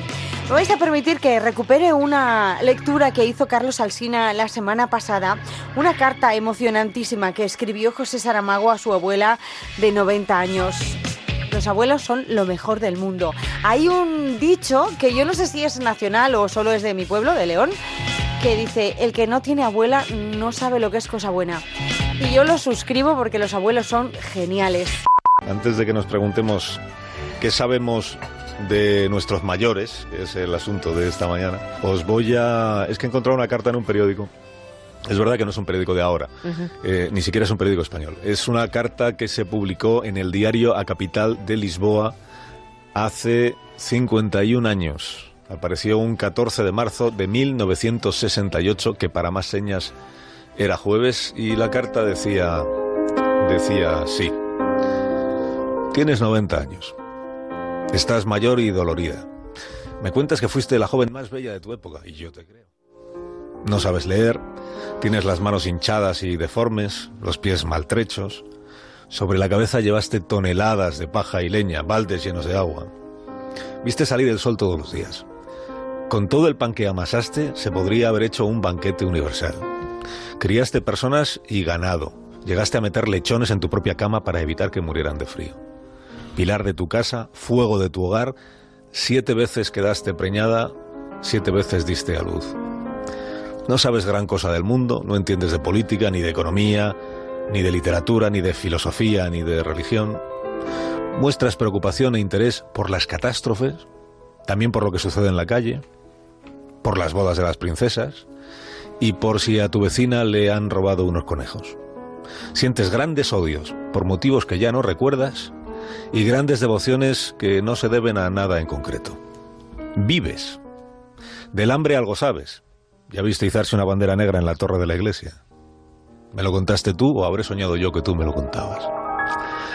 Contigo va tu pequeño abanico de intereses y no obstante tienes los ojos claros, eres alegre, tu risa es como los fuegos artificiales. No he visto reír a nadie como a ti. Estoy delante de ti y no te entiendo. Soy carne de tu carne y sangre de tu sangre, pero no te entiendo. Viniste a este mundo y no trataste de saber lo que es el mundo. Y llegas al final de la vida y el mundo aún es para ti lo que era cuando naciste, una interrogación, un misterio inaccesible, algo que no forma parte de tu legado. 500 palabras, que son las que manejas, un huerto al que dar la vuelta en cinco minutos, una casa de tejas sueltas y suelo de barro. Aprieto tu mano llena de callos, paso mi mano por tu rostro arrugado y por tus cabellos blancos y, sigo sin entender. Fuiste guapa, dices, y bien veo que eres inteligente. Me pregunto entonces por qué te robaron el mundo. ¿Quién te lo robó? Pero de esto tal vez yo sí entienda. Y podría decirte el cómo y el por qué y el cuándo si supiese escoger de entre mis innumerables palabras aquellas que tú pudieses comprender. Pero creo que ya no vale la pena. El mundo continuará sin ti y sin mí. No nos habremos dicho el uno al otro lo más importante. Pero podemos estar seguros de eso. Yo no habré dicho nada porque mis palabras no son las tuyas ni representan el mundo a ti debido. Me quedo con esta culpa de la que tú no me acusas. Y eso es si cabe lo peor. Pero ¿por qué? ¿Por qué, abuela? Te sientas tú a la solana de la puerta abierta hacia la noche inmensa y estrellada, hacia el cielo del que nada sabes y por el que jamás viajarás, hacia el silencio de los campos y de los árboles asombrados, y dices con la tranquila serenidad de tus 90 años y el fuego de tu adolescencia nunca perdida, el mundo es tan bonito y a mí me da tanta pena morir. Esto es lo que no entiendo, pero sé que la culpa no es tuya. Es la carta que José Saramago, escritor, le dedicó a su abuela Josefa, que era una mujer que nunca salió de la pequeña aldea en la que había pasado toda su vida, una mujer que fue analfabeta y que fue también y a la vez uno de los grandes modelos para Saramago, según contaba él mismo, aunque nunca llegara a entenderla, porque los dos vivían en mundos muy diferentes. Y a pesar de vivir realidades tan distintas, pues ella fue un pilar para el escritor. Y de hecho a ella y a Jerónimo, a su abuelo, le dedicó el, el discurso ante la Academia Sueca cuando le dieron el premio Nobel. Rocío Santos, quédate con lo mejor.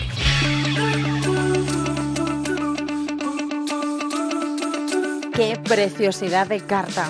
No me extraña que le dieran el Nobel a Saramago.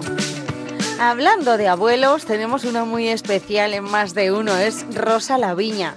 Nos contaba hace unos días que le quitaron la cartera con el pasaporte, la entrada a un concierto, pero ella se las arregló para entrar en el concierto y salir de allí con pasaporte nuevo. Bueno, me han dicho que quieres hablarnos de, de tus experiencias con los robos. Sí, ha sido fatal. Pero no porque tú hayas, por ejemplo, Robado. asaltado un banco. es- no, eso no. No, hasta ese punto no he llegado. ¿Pero te han robado mucho o qué? Bueno, y es que me han robado siempre mucho. Un amigo mío dice que a mí me roban mucho porque estoy mucho tiempo por la calle. Pero no sé si esa, puede ser. esa puede ser una de las Tienes más probabilidades. Claro. Claro. Pero bueno, me han robado mucho porque, mira, un día que salía de cenar con una amiga, iba por la calle Castellón, Rosa bebe agua. Bien. bebo agua, iba por la calle Castellón de noche, claro, después de cenar, mm, ese tramo que ya está al lado del retiro. Y es una amiga que es muy miedosa y me dice, a mí no me gusta nada esos dos que vienen por detrás de nosotras. Digo, bueno, yo, a ti es que nunca te gusta nada nadie por la noche. Digo, vienen dos por detrás en la acera andando, igual que vamos tú y yo y tal. Me vuelvo así un poco, veo que son medio mayores, no son chicos jóvenes. No, no mayores, pero como de cincuenta y tantos, digo, los, los que van tranquilos. Termino de decir eso y ya vienen los dos a cenar y se ponen cada uno a nuestro lado. Qué miedo. los dos. Yo no soy miedosa. Eh, en- y entonces, uno que el que se puso a mi lado, yo tuve la suerte que tenía en el bolso un billete suelto de 20 euros y lo cogí así con los dedos y se lo di.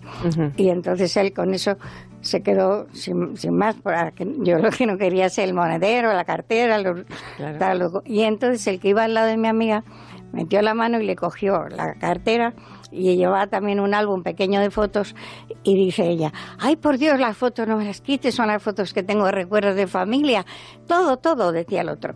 Era la cartera, la- las fotos, lo que fuera, todo, se lo llevaba todo. Y entonces el, el mío, que era un bueno, decía, déjale algo a la señora. Era el bueno. Era el bueno y dice, déjale algo a la señora, pobrecilla. El bueno. Y yo digo, le decía luego, mira, es que nos han tocado el buen y el mal ladrón. El buen y el mal ladrón. Como en el, el Evangelio. Y a mí me ha tocado el bueno y el tuyo te ha quitado todo. Y, y ella, bueno, iba desconsolada. No solo por eso, sino porque, claro, mm, de, para ella sus recuerdos, el dinero, la cartera, todo. La cartera es que te hacen polvo, porque tal, es eso. Es que renovar todos los carnets. documentos, sí. las tarjetas. Todo, todo. Y luego... ¿Y en- nunca recuperó la fotografía? Nunca, no qué recuperó nada, tenía una pena. Y luego me robaron otra vez, iba entrando en casa. mm, Y entonces entré, eh, venía en el coche, y entonces me paré en la puerta del garaje y di al botón. Y en ese momento llega uno, por- como bajé la ventanilla, entonces pasó por delante de mí y dice el bolso, y el bolso lo tenía yo en el otro asiento y yo no. Digo, el bolso no, y el, el bolso así o sea, atravesándose delante de mí, yo resistiéndome, y en esto que hace plaf y me pega una bofetada. Entonces yo solté el bolso, el freno, todo. Y, y, y, y claro, ya se marchó corriendo con mi bolso, ¿no? Entonces yo subí a mi casa corriendo también, estaban allí dos de mis hijos, y, y vi cuando se fue, me bajé del coche y se había dejado en la carrera un zapato. Y entonces yo vi el zapato ahí tirado, subí corriendo y entonces dicen mis hijos, vamos corriendo a la comisaría, nos vamos ahora mismo tal. Dice uno de ellos, que entonces era muy joven y muy ingenuo, dice, en cuanto vean el zapato, ya el comisario ve la medida del pie, el tipo de, de calzado que, que gasta. Las dice. series han hecho mucho daño. Y, en media, y te van a devolver el bolso en unos días. Siempre recuerdo al comisario cogiendo la bolsa. Digo, bueno, aquí traigo el zapato de que me ha robado. Ah, muy bien, señora. Yo- hizo así, claro. Lo En- guardó. En la papelera fue a parar el bolso. Y luego otro robo que me hicieron, ese no me enteré que me robaban porque estaba en Italia y estaba en la iglesia de San Luis de los franceses y estaba viendo un Caravaggio. Y eso sí que fue el típico hurto, porque claro, el otro cogió, metió la mano ahí y yo me fui. Y bueno, menos mal que iba con un grupo de amigos, no esos viajes que hice yo al principio a la aventura sola. Entre, de- entre ellos un italiano que vive allí en Roma, claro. Y entonces fuimos a la comisaría, me robaron hasta, tenían el- en la cartera una entrada para un concierto. Me robaron también la entrada y tal pero al final él arregló todo. Es un amigo que cuando viene a Madrid siempre me dice, Rosa, no nos bajemos en sol, que hay mucha confusión. ¿eh". Luigi, mi amigo, es muy divertido. Pero conseguiste entrar al concierto. Sí, porque, Porque claro, él tenía influencias. o- bueno, porque él lo explicó todo y dijo, mira, la entrada era tal número, eh, íbamos un grupo de cinco, era tal número, tenemos estas cuatro y justo falta claro. esta. Y entonces el encargado mm, dejó entrar y tal. Bueno, teniendo gente que te ayude está fenomenal, pero si, si no, para irte a la comisaría a hacer el italiano, todo eso es muy complicado, sí. Quédate con lo mejor en Onda Cero. Jerónimo Rauch, protagonista del musical El Médico, y el compositor Manuel Marbizón nos contaban en más de uno cómo es este musical llamado El Médico. Una superproducción visualmente impactante. ¿Cómo te metiste en este lío, Manuel? Pues me metí. El, el lío del musical. el día, Manuel. Que es un señor lío. Buenos días. Jerónimo. Encantado, No, no es un lío pequeñito, es un lío gordo. Es un lío gordo, sí. Pues mira, mira, llevábamos años trabajando con, con la gente de, con Iván Macías y con Pablo, Pablo Martínez, que son dos, eh, dos genios de todo esto. Llevamos años trabajando, unos ocho años aproximadamente. Habíamos hecho a- algunas cosas, ¿no? Habíamos puesto en escena en sinfónico Miserables, habíamos puesto en sinfónico El Fantasma de la Ópera. Y bueno, pues la- el reto era, era hacer un musical de nuevo cuño y un musical eh, importante. O sea, no estábamos aquí para, para hacer cositas pequeñas. Y, y bueno, pues eh, Iván empezó a escribir esa maravillosa banda sonora, maravillosa, genial. Eh, Félix Amador empezó a transcribir un libro, un libro que era un bestseller tremendo y Pablo Martínez y yo pues echamos una mano en la cuestión de producción y demás. Y así empezó todo, empezó como, como un reto importante y hemos metido en el barco, en este barco maravilloso, hemos Sí. metido muchísima gente que viene con nosotros y, y- y el último el último capitán de, de Marina que ha llegado pues lo tienes a tu lado y estamos encantados de que dirija la nave, la- dirija el carro que es nuestra nave, nuestra nave hacia el futuro, ¿no? El capitán es Jerónimo Raus. Es un placer para mí. La verdad que a mí me. Bueno, he estrenado el jueves pasado. Estoy como nuevo eh, todavía, eh, aprendiendo mucho en cada función. eh, y, y feliz, feliz. Yo desde el principio que Iván me, me mostraba esta banda sonora, como, como dice Manuel, que es, que es maravillosa, eh, tres años atrás empecé a escuchar un poco el material y siempre me interesó muchísimo el proyecto y, y bueno, no pudimos coincidir por situaciones mías de mi agenda o, proyectos que, que tengo yo, pero esta vez sí pudimos y estoy muy, muy feliz de poder sumarme a este proyecto. Llevas tres años queriendo subirte al escenario para interpretar El Médico. Tres Eh, años. sí, sí, sí, la verdad que sí. Por eso, en en el medio ya saqué dos discos en solitario, hice Sunset Boulevard con Paloma San Basilio el año pasado y, y algunos, bueno, giras y, y cosas, pero este fue el momento perfecto. Me llamó Iván, me dijo, queremos que te subas al barco. Y acá estoy eh, contando una historia mágica, maravillosa, escrita por Noah Gordon, que- que todo el mundo sabe quién es. Eh, es un bestseller y, y la verdad que está tan bien adaptado a- a mus- al musical que, mm, que tiene la magia, ¿no? La magia del libro. Mira, mira cómo navega el barco este que tú capitaneas. y tú no puedes decidir.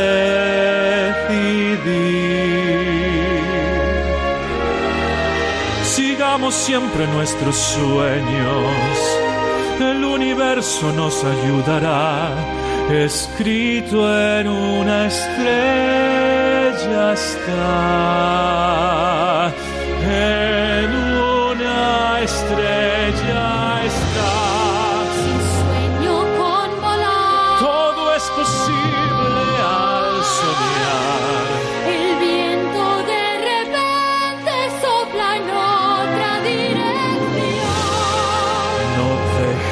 de soñar.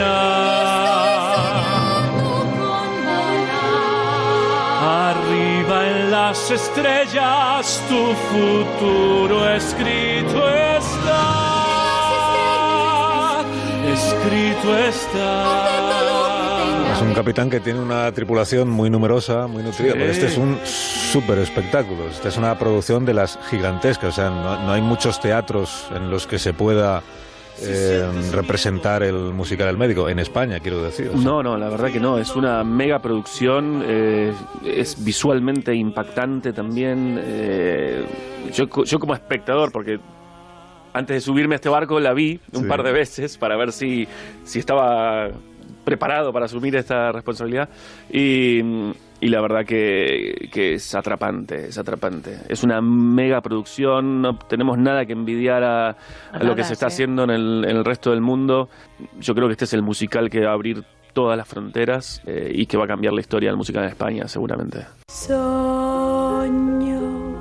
sogno, e tu sei con me.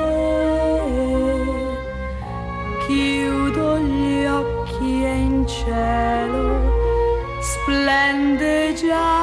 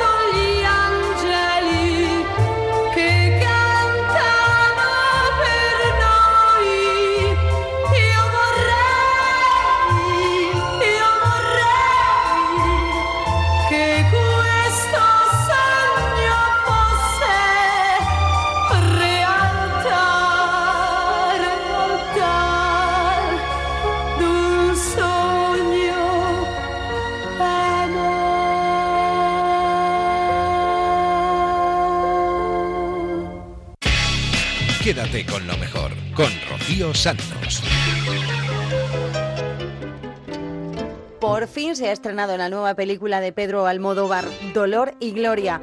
La semana pasada recibimos al protagonista. Recibimos a nuestro queridísimo Antonio Banderas que nos contó un montón de anécdotas acerca del rodaje y acerca del propio Pedro Almodóvar.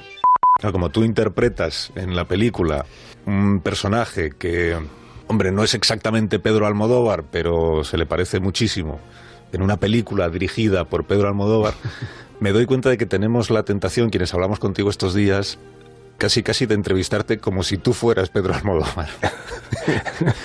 de preguntarte por las cosas de Pedro Almodóvar, creyendo que como has interpretado a alguien que es casi como Pedro Almodóvar, pues Sí. has hecho una inmersión en la figura, en la personalidad de Pedro y estás en condiciones de hablar casi casi como si fueras él. Y eso no sé si a ti te resulta cómodo.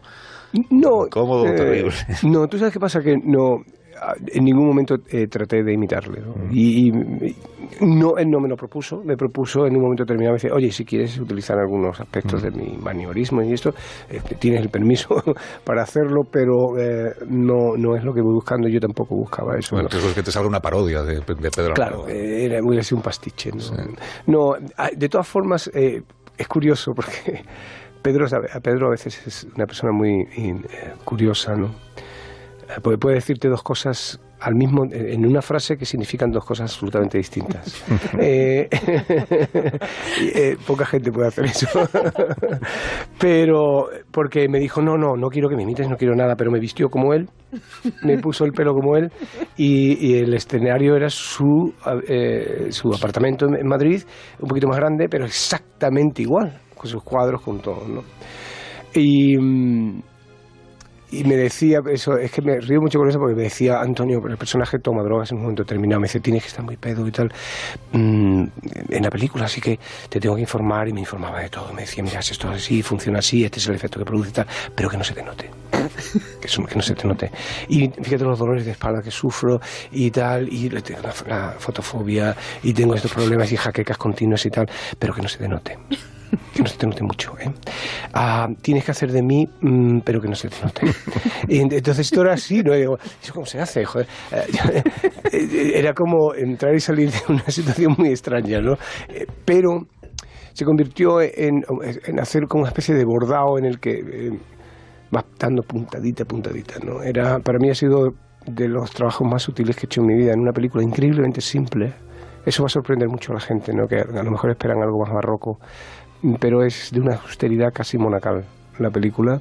Solamente tiene un, un espacio casi al principio donde y además de- creo que desde el punto de vista narrativo está muy bien hecho porque él cuenta todas las enfermedades que tiene pero lo hace a través de unos, unos dibujos animados preciosos que ha diseñado Gatti eh, y, y que de repente toman la escena con música, solamente con la voz eh, de mi personaje, de, de Salvador Mayo se llama, eh, y va describiendo un poco todos los males.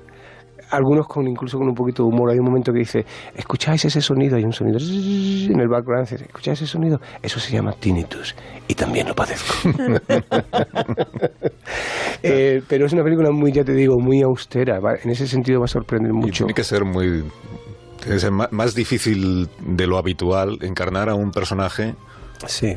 que a la vez es el, el señor que te está dirigiendo. Que se está fijando en cómo haces, no exactamente de él, sino de lo que él quiere que aparezca de él en una película. Es la imagen que Pedro quiere que salga de Pedro Almodóvar en su historia, en su película. La historia que, la imagen que él, que él necesita para, para construir esa narración. Y tú estás todo el tiempo siendo examinado por la persona a la que a la vez estás encarnando. Sí, y, y eso, ¿cómo se negocia con el director? O sea, ¿hasta dónde te deja llegar él a ti, en lo que tú puedas aportar, y hasta dónde él dice, cuidado que este ya no soy el yo que quiere que quiero que salga en la pantalla, ¿no? Con mucha... Qué equilibrio eh, más complicado. Con mucha humildad, con mucha entrega y abriendo completamente todos los canales, todas las eh, antenas para entender realmente cuál es esa parte de él mismo que él quiere contar. Porque hay una, una frase que dice mi madre, mi madre ficticia, interpretada por la maravillosa Julieta Serrano, que me dice, eh, algo sobre la autoficción. ¿no? En realidad lo que Pedro hace en esa película no es tanto una autobiografía, es una autoficción, ¿no? porque hay cosas que están en la película que él nunca dijo, ¿no? pero que probablemente le hubiera gustado decir. Y cosas que nunca hizo, pero le hubiera gustado hacer o estuvo cerca de hacerlas. Hay eventos que no pasaron, pero que a lo mejor él los añora como si hubieran pasado. Entonces ahí eh, es una película muy ensoñada donde hay partes de realidad y partes eh, inventadas. Ah, y yo me traté de entender exactamente qué es lo que estaba pasando allí, ¿no? Y me di cuenta de que hay un, un momento en la vida de las personas, de todos nosotros, ¿no? y en la mía también, en el que ya solo cabe la verdad, ¿no? Y es una película sobre la reconciliación con uno mismo, con aquellos a los que en un momento determinado puedes haber hecho daño, con su familia, con su madre, ah, con el cine, con la soledad, eh, y bueno, con el dolor y con la gloria. Eh, Antonio, te agradezco mucho que nos hayas acompañado esta mañana. hombre. Yo, seguiría hablando contigo aquí toda la mañana, pero Me vas a dar lo que has dicho al principio, lo- los textos que has escrito, pues me han encantado. yo te doy lo que tú me pides. Por favor. Qué bonito final para una entrevista. Yo te doy lo que tú me pides. que vaya muy bien y que, la, y que la película vaya muy bien también. Muy bien. Gracias por haber venido. Un Antonio. placer, sinceramente. Rocío Santos, quédate con lo mejor.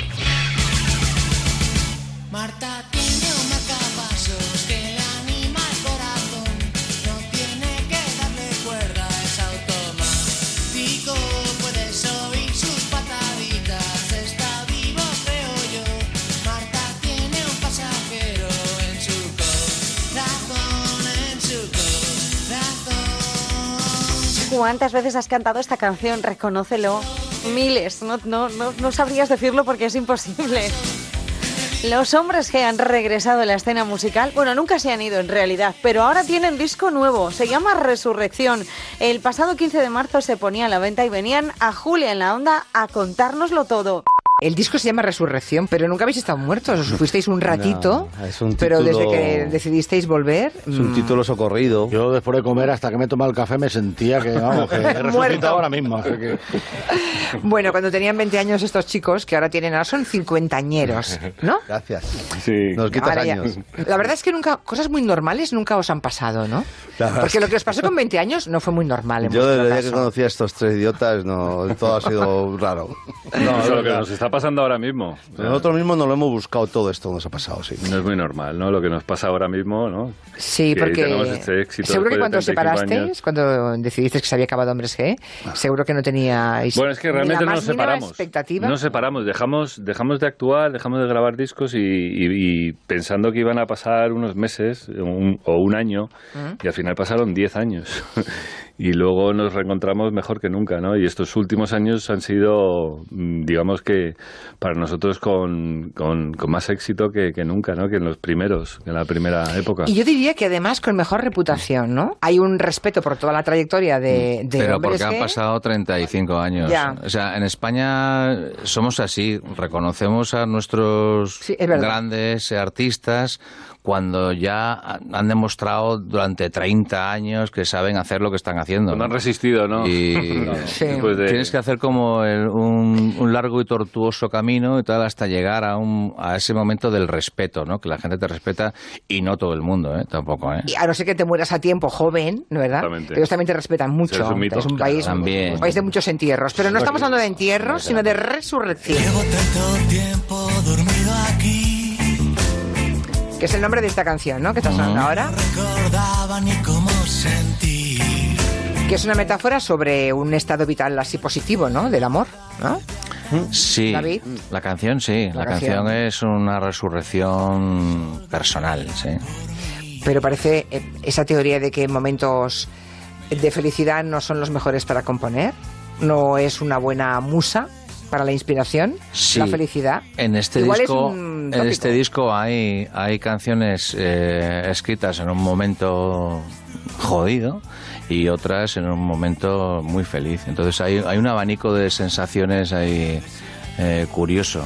Y como el disco nos ha llevado tanto tiempo, hemos, llevamos preparándolo casi desde el 2014 hasta ahora, pero han pasado cinco años y nos han pasado muchas cosas a todos, hemos tenido vivencias de todo tipo y a mí que escribo la- las canciones, las letras, pues me, también mi vida mm, ha tenido muchos vaivenes y se ven en el disco. Y yo creo que como en, la, en el arte y en la música hay que ser siempre sincero y escarbar en tu alma y enseñárselo a todo el mundo como si no te importara, ¿sabes? Pues yo creo ¿Y que cómo, sí. cómo es el proceso de creación? O sea, tú te pones con tu letra, haces, compones, y luego ¿qué pasa? ¿Que hacéis brainstorming o...? Sí, más o menos, Ah, ¿y, qui- y brainstorming, quién, es, de- quién es de los otros colegas No, más- porque David, David Lo manda por WhatsApp, a lo mejor esta idea. Eh, yo me grabo unas maquetillas, me grabo la canción más o menos encaminada como, a mí- como yo creo que debe ir. Sí. y luego entre todos pues le damos digamos Ya, la forma eh, más eh, todos aportamos para que la canción vaya creciendo y vaya mejorando. No, cada, uno, cada uno con su instrumento. O sea, David compone y toca guitarra un poco bajo, hace sus arreglos de teclado, lo que sea, pero no toca la guitarra como, no, perdón, la batería como Javi, la guitarra como Dani, como yo. Entonces, luego cada uno, lo, lo cierto es que sí que hemos conseguido desde que, desde que empezamos, Ah. a que cada uno con nuestro instrumento tenemos una personalidad muy específica que se reconoce luego en el resultado final de las canciones. O sea, tú escuchas un disco de Hombre G y la composición y de David es, es eh, muy clara, el autor, ¿sabes? O sea, es muy definido su estilo y el estilo de Javi tocando la batería, el estilo de Dani mío tocando la guitarra es también muy claro, ¿no? Entonces, al final aportamos todos lo que aportamos. nuestro ¿Y cómo ha sido el encuentro para grabar? Porque hay gente que vive, por lo que he visto yo, ¿eh? Hay mm, músicos que llevan fatal lo de ponerse a grabar y gente que le lleva como un calvario y gente que disfruta mucho. Nosotros que llevamos una vida en común como hombres G 100%, siempre estamos al servicio de, de- de hombres G, somos los hombres G 100% siempre, entonces nuestra dinámica de trabajo, tanto en conciertos como en todo, en composición, chicos, vamos a ensayar que tengo unos temas, venga, nos juntamos tal día, vamos a ver los temas, vamos a arreglarlo, vamos a grabarlo, siempre es continuo, ese proceso siempre está, siempre está ahí, ¿no? Está vivo y siempre lo, lo hacemos así, ¿no? Oye, y ah, cuando ahora veis, por ejemplo, algún, algún joven en el que os podéis reconocer hace, pues eso, 30 años, ¿no? O hace, mm, sí, 30 años, más o menos, un poquito más, mm, que de pronto tiene muchísimo éxito y, y tienen clubs de fans y tal, ¿llegáis a sentir, David, un poco de compasión? Por lo que le espera. Un poco de pena de decir, uy, cuánto éxito, uy, pobre, no sabe lo que le espera. no bueno eh, O sea, cuando miráis atrás, miráis con tranquilidad. Sí. Sí, claro que sí. Lo que pienso eh, cuando sale un chaval así joven y tiene muchos fans y no sé cuántos, digo, a ver, te espero dentro de 30 años a ver dónde estás. Bueno, es Claro, porque claro. lo difícil, lo difícil Ya, ya. no es eh, ser joven y, y guapo y exitoso y tener muchos fans. Eso es un golpe de suerte a lo mejor en la vida. Lo difícil es que pasen 35 años y tener a un público enorme y, un- y una expectación grande cada vez que haces algo. Eso es lo jodido. Llevo tanto tiempo dormido aquí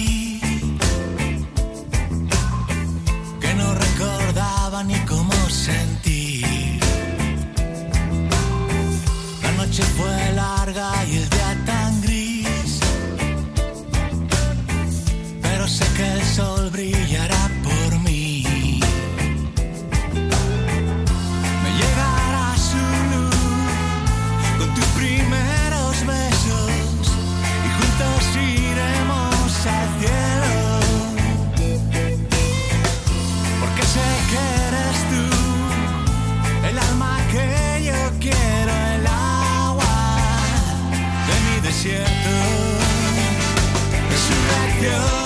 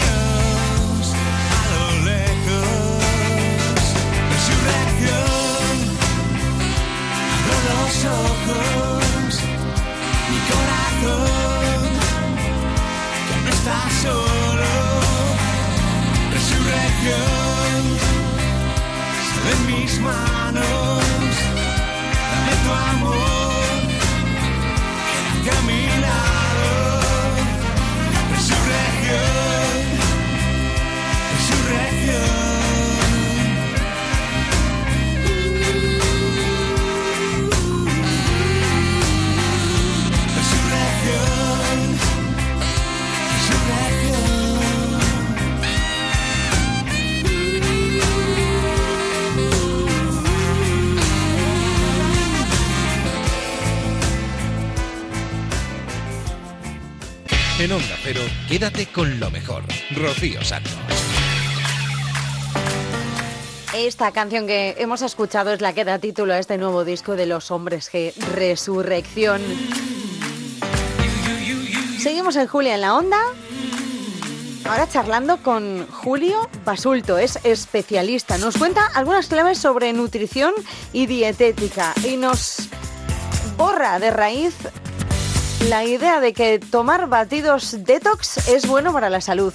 cuanto a los detox, hay un informe reciente de la Comisión Europea que indica una paradoja divertidísima de estas que hay en nutrición, que es que la gente que suele tomar a menudo batidos detox tiene más problemas de cálculos renales. Es decir, te lo tomas para desintoxicarte y acabas intoxicándote.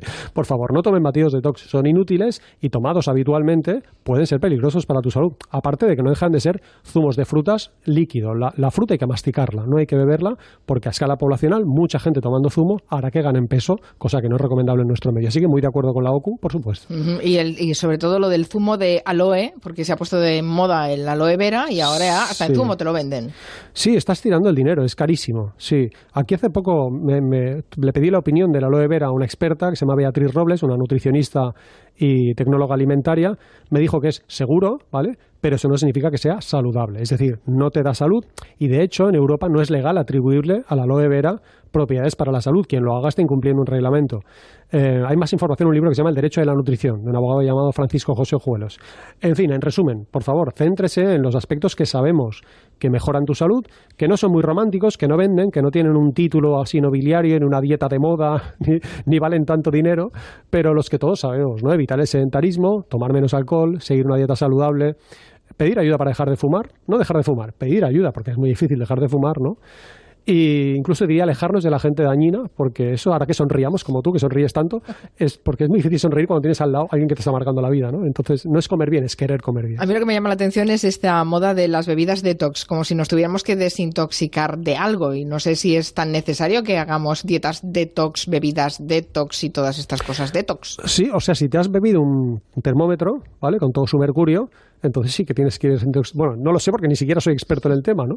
Pero sí bueno, sé. ahora ya no hay mercurio en los Ya no hay mercurio. Bueno, todavía hay alguien que tiene en sus cajones algún termómetro de mercurio, ¿verdad? La en casa de mi madre ¿no? todavía queda alguno. Sí.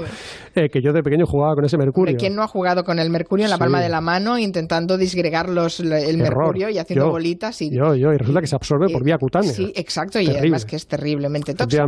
Total, que si uno está intoxicado de verdad por una seta venenosa, por poner un ejemplo, te tienes que ir a urgencias y ahí te aplicarán el tratamiento correcto, ¿no?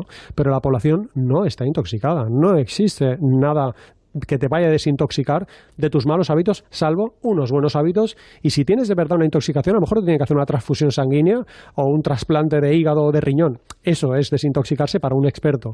Para los sanitarios, cuando escuchamos el detox, nos entran los siete males, porque estás tirando el dinero y sobre todo tirando esperanzas, ¿no? O sea, te dan una, un, te venden una esperanza de mejorar tu salud cuando en realidad esa esperanza es falsa. Entonces, bueno, como están engañando y, y- y forrándose a nuestra costa, pues nos toca denunciarlo. Es más, puede tener un efecto pernicioso porque tú te puedes atiborrar de comida basura pensando que al día siguiente te vas a tomar zumos de aloe vera y te vas a depurar.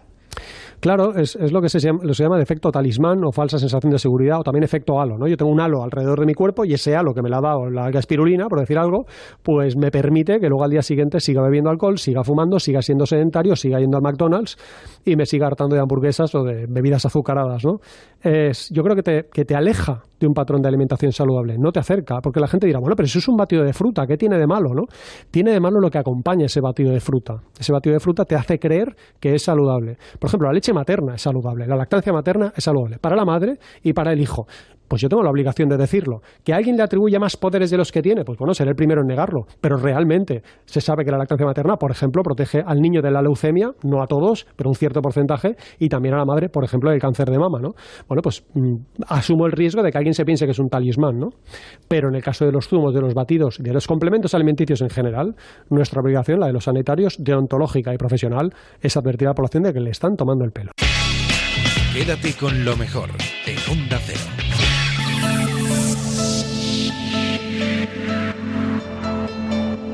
Esta semana en Julia en la Onda hemos conocido a Aaron Escudero, un joven de 18 años de etnia gitana que a su edad ya es youtuber e influencer. Buenas tardes. Buenas tardes, encantado de estar aquí con vosotros. 18 años. 18 años solamente. Bueno, a esa, a esa edad no todo el mundo tiene la cabeza bien amueblada, ¿eh? La verdad que sí. Y la estás poniendo desde hace ya un cierto tiempo al servicio de, de la comunidad gitana, podemos decir, ¿no? Sí, la verdad que desde pequeñito me ha encantado la moda y siempre me han considerado un referente desde pequeñito eh, para el pueblo gitano. Oye, y siendo tan joven, ya has hecho, por lo que veo, un montón de ponencias en muchos foros. Eh, siempre agradeces a la Fundación del Secretariado Gitano que te ayudase en su momento en, en los estudios, en las clases de refuerzo, ¿no? Mm. Cuéntanos, ¿cómo fue tu niñez? Bueno, pues yo desde pequeño me ha encantado estudiar, siempre desde pequeño. eh, siempre me ha gustado pues tener un futuro, ¿no? Tener algo claro y tener pues mi trabajo, ¿no? Mi dinero y tener una estabilidad económica. El secretariado gitano desde pequeñito me ha influenciado un montón para sacar mis estudios, para apoyarme estudiando, trabajando, incluso con becas y la verdad que me ha venido genial y gracias a ellos estoy donde estoy. Creo además que, que esa fundación te consiguió una beca para un curso de moda en una universidad, ¿no? Que compartías con otras personas de toda España, ¿no? Y Sí. allí conociste a, a diseñadores importantes y entre ellos a Lorenzo Caprile. Sí, conocí a Lorenzo Caprile, que sé que colabora con vosotros. Sí, desde hace, vamos. Y la verdad que es una 13 o persona 14 años. encantadora, nos enseñó un montón de historia de la moda, cómo coser, dibujar, hicimos hasta nuestro propio diseño y los pusimos en un desfile y aprendí muchísimo sobre moda. Otro fragmento de, ese de Aarón Escudero que defiende a lo suyo y a los suyos. Hay gitanos de mi comunidad que ven rarísimo que estudie. Por ejemplo, me preguntan, ¿eres gitano, tienes 17 años y sigues estudiando? Yo cuando cumpla los 16 me quito. Y yo les respondo que no pueden hacer eso, que sigan formándose y trabajando para abrir sus conocimientos y el día de mañana poder acceder a una profesión.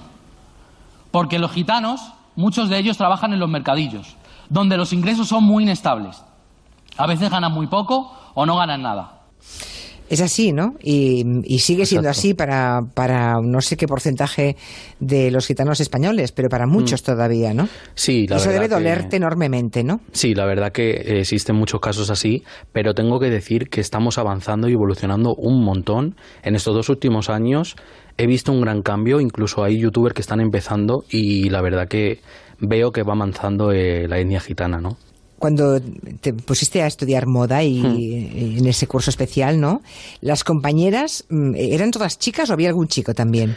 Pues todas eran chicas Todas menos, chicas, menos eh. dos chicos. O sea, era un chico y yo, y yo gitano. O sea, era rarísimo. La verdad que mm, estuve muy bien con ellas, pero claro, todo el mundo, al ver mis rasgos y mis facciones, todo el mundo me preguntaba qué hacía un gitano estudiando moda en una universidad. Pero bueno, la verdad que me adapté genial con ellas y bueno, tengo relación a día de hoy con ellas. O sea, mantienes todavía ese En contacto, eso el es. contacto con las chicas. Eso ya. es. Em, cuando acabaste el bachillerato es cuando quisiste pues estudiar moda en, la universidad en aquel momento. Mm. Y entonces pasó esto que denunciaste en una conferencia que hiciste, tengo aquí la grabación, una conferencia para jóvenes emprendedores. le pedí a mi asociación, Secretariado Gitano, que me ayudaran a buscar algo de moda, porque quería ya tener un título de profesión en moda. Pero me dijeron que no había nada eh, en centros públicos, que no había plazas, y solo quedaban en centros privados donde solo admitían a chicas. Me parece inconcebible que en una ciudad tan abierta como Madrid aún siga habiendo discriminaciones basadas a género para elegir una profesión. O sea, en este caso son los hombres los discriminados. Eso es. Así que tengo que defender en mi caso ahora mismo pues este caso que se da, que pues decidí hacer un grado superior de moda y estilismo en el que no aceptaban a chicos en los centros públicos. Así que me vi obligado Pero a es muy denunciar. raro, ¿no? Es Sí, muy raro porque rarísimo. en la moda hay muchísimos hombres. Rarísimo, y más en el siglo, y más en el siglo XXI, ¿no? Que aquí en el caso que se discrimina más es a la mujer. Pues no, sigue habiendo discriminación hacia hombre. ¿Y seguro que fue por eso, por ser hombre? O sea, ¿no había ni un solo hombre allí estudiando? Pues no, admitían No. a chicas, por lo que, por lo que se hablaba. Ya, y luego tú decidiste cambiar de, de estudios, ¿no? Decidí hecho- cambiar y hice un grado medio de actividades comerciales y marketing que he acabado hoy, por fin. Todo aprobado. Caray, con, enhorabuena. Con sobresalientes, así que ¡Qué bien! La verdad que contentísimo. O sea, tienes un día redondo, ¿no? Sí, la verdad que un día Te dan las notas, eh, buenas notas y además tienes a la radio, Hombre, ¿no? La verdad que sí. Bueno, ¿y lo de mm, y lo de ser influencer, cómo Mm. lo llevas?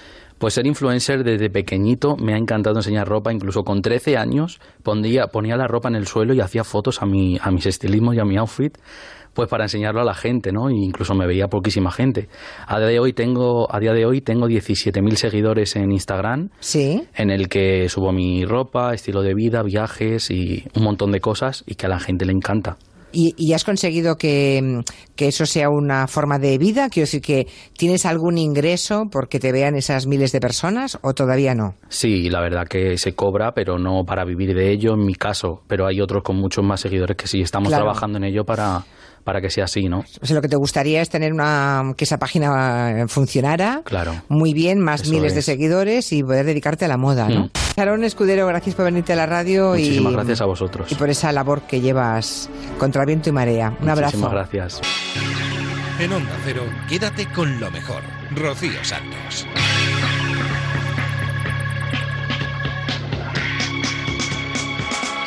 Just a little bit louder.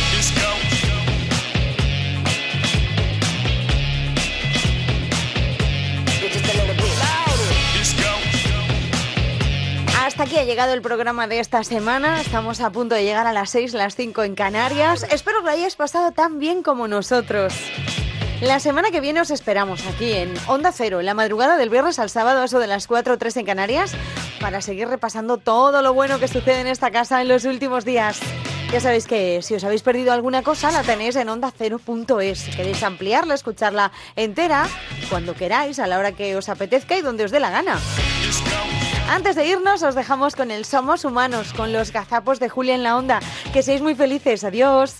Yo tengo una anécdota de la madre de una... Mamá, mamá, mamá. Bueno, el- en este caso era el padre. Papá, papá, papá. De una amiga mía. Querida amiga. Que un día dijo, voy a hacerme los huevos. Pues muy bien. Porque su mujer le decía, es que no saben de hacerte unos huevos. No sabes nada. Y se metió en la cocina y desde la cocina le oímos que le dice... ¿Qué dice? Eh, no sé, me me invento. María. María. ¿Eh? El nombre. María. María. ¿Qué se pone en la sartén? ¿Agua o aceite? Eres más inútil que una cerveza sin alcohol. ¿Agua o aceite? María. Fue en 1919, pero no fue hasta dos años después cuando Alfonso XIII consiguió pues eh, ya comenzar a ponerlo, Uy, uy, uy, uy. eh, pues eh, eh, Ay... que- se pusiese sobre la marcha, que comenzar pues eh, eh, se consiguió... Uy, uy, uy, qué lío. Vamos a ver porque me estoy liando, Antonio. Hostia, Antonio, tú. Pues eh, eh, se consiguió Dilo con calma. eh, pues eh, eh, Otra vez. se trata de un documento que se aprobó en las Cortes con amplia mayoría. Y ya tomamos por culo. En el Bernabéu se hará oficial su regreso. Así como la destitución de Santi Solari. ¡Al carré! Lo que era un secreto a brotes. Un secreto a brotes. ¿Y eso qué? El juicio del Prusés ha entrado en el terreno de la internalización. Y entonces, claro, cuando uno va a una cata de vino y tiene que dar un discurso, El terreno de la internalización. primero se da el discurso y luego se prueban los vinos. Internacionalización. Dice usted habla muy bien. Esto es una, esto es una liebre macho. Así es. Macho. No grite. En el momento en que se lía puñetazos contra otros machos. Así es, fíjate, eh, hay, hay un dicho, hay un dicho, los ingleses dicen, dicen... Jimmy el dos veces, tenía ese apodo porque todo lo decía dos veces. Hay un dicho, hay un dicho, los ingleses dicen, dicen, mad as a March hare, I like to continue. mad as a March hare, I don't want this to be our last chance. mad as a March hare. Grina Han de Mendona. Es que literalmente enloquecen, Julia. O sea, el espolón del celo Eh, ¿De quién son estas tetitas? Vamos, esto es comparable a la, a la berrea del ciervo y a los combates de las cabras monteses. Sí. Bueno, pues la liebre en marzo en Trancelo. Delante o detrás, el caso es follar. Yo hace unos años las vi desde lejos. Uy, mira, mira. Pegándose puñetazos, pero, o sea, a lo Poli Díaz. ¡Quieto, quieto! ¡Tranquilo! ¡Que lo matas, hombre! ¡Que estoy... de vivir! ¿Qué te pasa? ¿Qué te pasa a ti? ¿Qué pasa contigo? ¿Que de dónde vienes? No, yo soy del páramo aquel. Que le voy a pegando yo ya. ¿Qué- Vete para el páramo, ¿no? Que es que ahí está la hembra, pam, pum, pam. ¡Está la mierda ya, cabrón! Vacío. Aquí hay guantazos. Y en función de quién manda, Él es el puto jefe. pues ahora te retiras tú y yo me voy con las chicas a tomar unas pesicolas. ¡Qué par de tías simpáticas! La naturaleza es tremenda, ¿eh? Porque, Sí. por ejemplo, cuando el enfrentamiento entre conejos le arranca los testículos Yo muerdo las pollas y las escupo. el macho alfa a los otros. Buenas tardes. ¿Qué tal? Buenas tardes. En el Parlamento británico está en marcha una nueva sesión crucial para el Brexit. Para el Brexit. Sí. Para el Brexit. Ahora sí. Bien. Ahora sí. Que vaya todo muy bien en el día de hoy. Nosotros, como ya decíamos, los compañeros, los hombres de Julián La Onda, nos vamos a acompañar a nuestras compañeras ahí en la calle. Sí, seguro. Señor Monegal, no le vi la manifestación, no quiso acompañarnos. Fuimos todas las chicas del equipo. Perdón, estaba trabajando. Ah, para bueno. ustedes. Manda narices, por no decir manda huevos. Perdone, a las 5 de la tarde. Pero empezó a las 7 la manifestación, ¿eh? A las 5 de la tarde Ya, ya, estoy ya. lidiando un toro. Ese toro bonito ya nació más cimentado. Ya, ya, ya, ya. El bueno, toro de mi artículo diario en el periódico. Ya. Entonces no me diga que él trabaja para mí a esa hora, que a las 5 ya me ha abandonado usted por otros. Ahí me han dado. Ah, El día 8 de marzo iba Bow y dice... la mujer mm, tiene cosas que nos superan a los hombres, quizás los hombres también a las mujeres en otros aspectos, pero tiene cosas. Y el saber, el, el tratar, Ahí está pasando algo. el vender, saber, en fin, el, bueno, que ustedes son más, más simpáticas que los hombres, más, un poco más serios. ¿Y aquí qué pasa? Y, y esto es muy bonito. Y que nadie se me lo tome a mal. ¿Entienden algo? No, no. Pero yo creo que, que, que ustedes son la alegría. Ustedes son la Tenemos un problema, ¿eh? Nunca he puesto en tela de juicio su sagacidad como periodista. Más Un problema, a ver un momentito, sí, que no se escucha. Houston, tenemos un problema. ¿Qué está pasando aquí? ¿Qué está pasando allí? No se escucha. Es que no se escucha bien. No se escucha bien. ¡Esto es una ruina! A ver, Llevamos 500 años haciendo una cosa que se llama radio. eh, espera. Si tienen que rodar cabezas, rodarán cabezas. Nos tomamos un par de minutos, ponemos un poquito de publicidad y nuestros compañeros, nuestros colegas técnicos, Deja de tocarte los huevos y ponte a trabajar. a ver si echan mano a lo que está estropeándose en este momento. ¡Que me cargo al Dios! Otero es un nombre Toca común. botánica, toca medicina, toca semántica. ¿Está escuchando? Otero es un nombre común. ¿Eh? Y es que algunos no se enteran ni aunque pasen los bomberos. Un Otero es un nombre común, además de un apellido. ¿Eh? Cuando te hablan entiendes bien las palabras. ¿Qué es un otero? Madre mía. Una pequeña elevación del terreno. ¿Y qué somos? Eh, gruñones, intervencionistas, jarrones chinos con patas. Somos humanos. En Onda Cero, quédate con lo mejor. Rocío Santos. 25 years and my life is still trying to get up that great big hill of hope for a destination.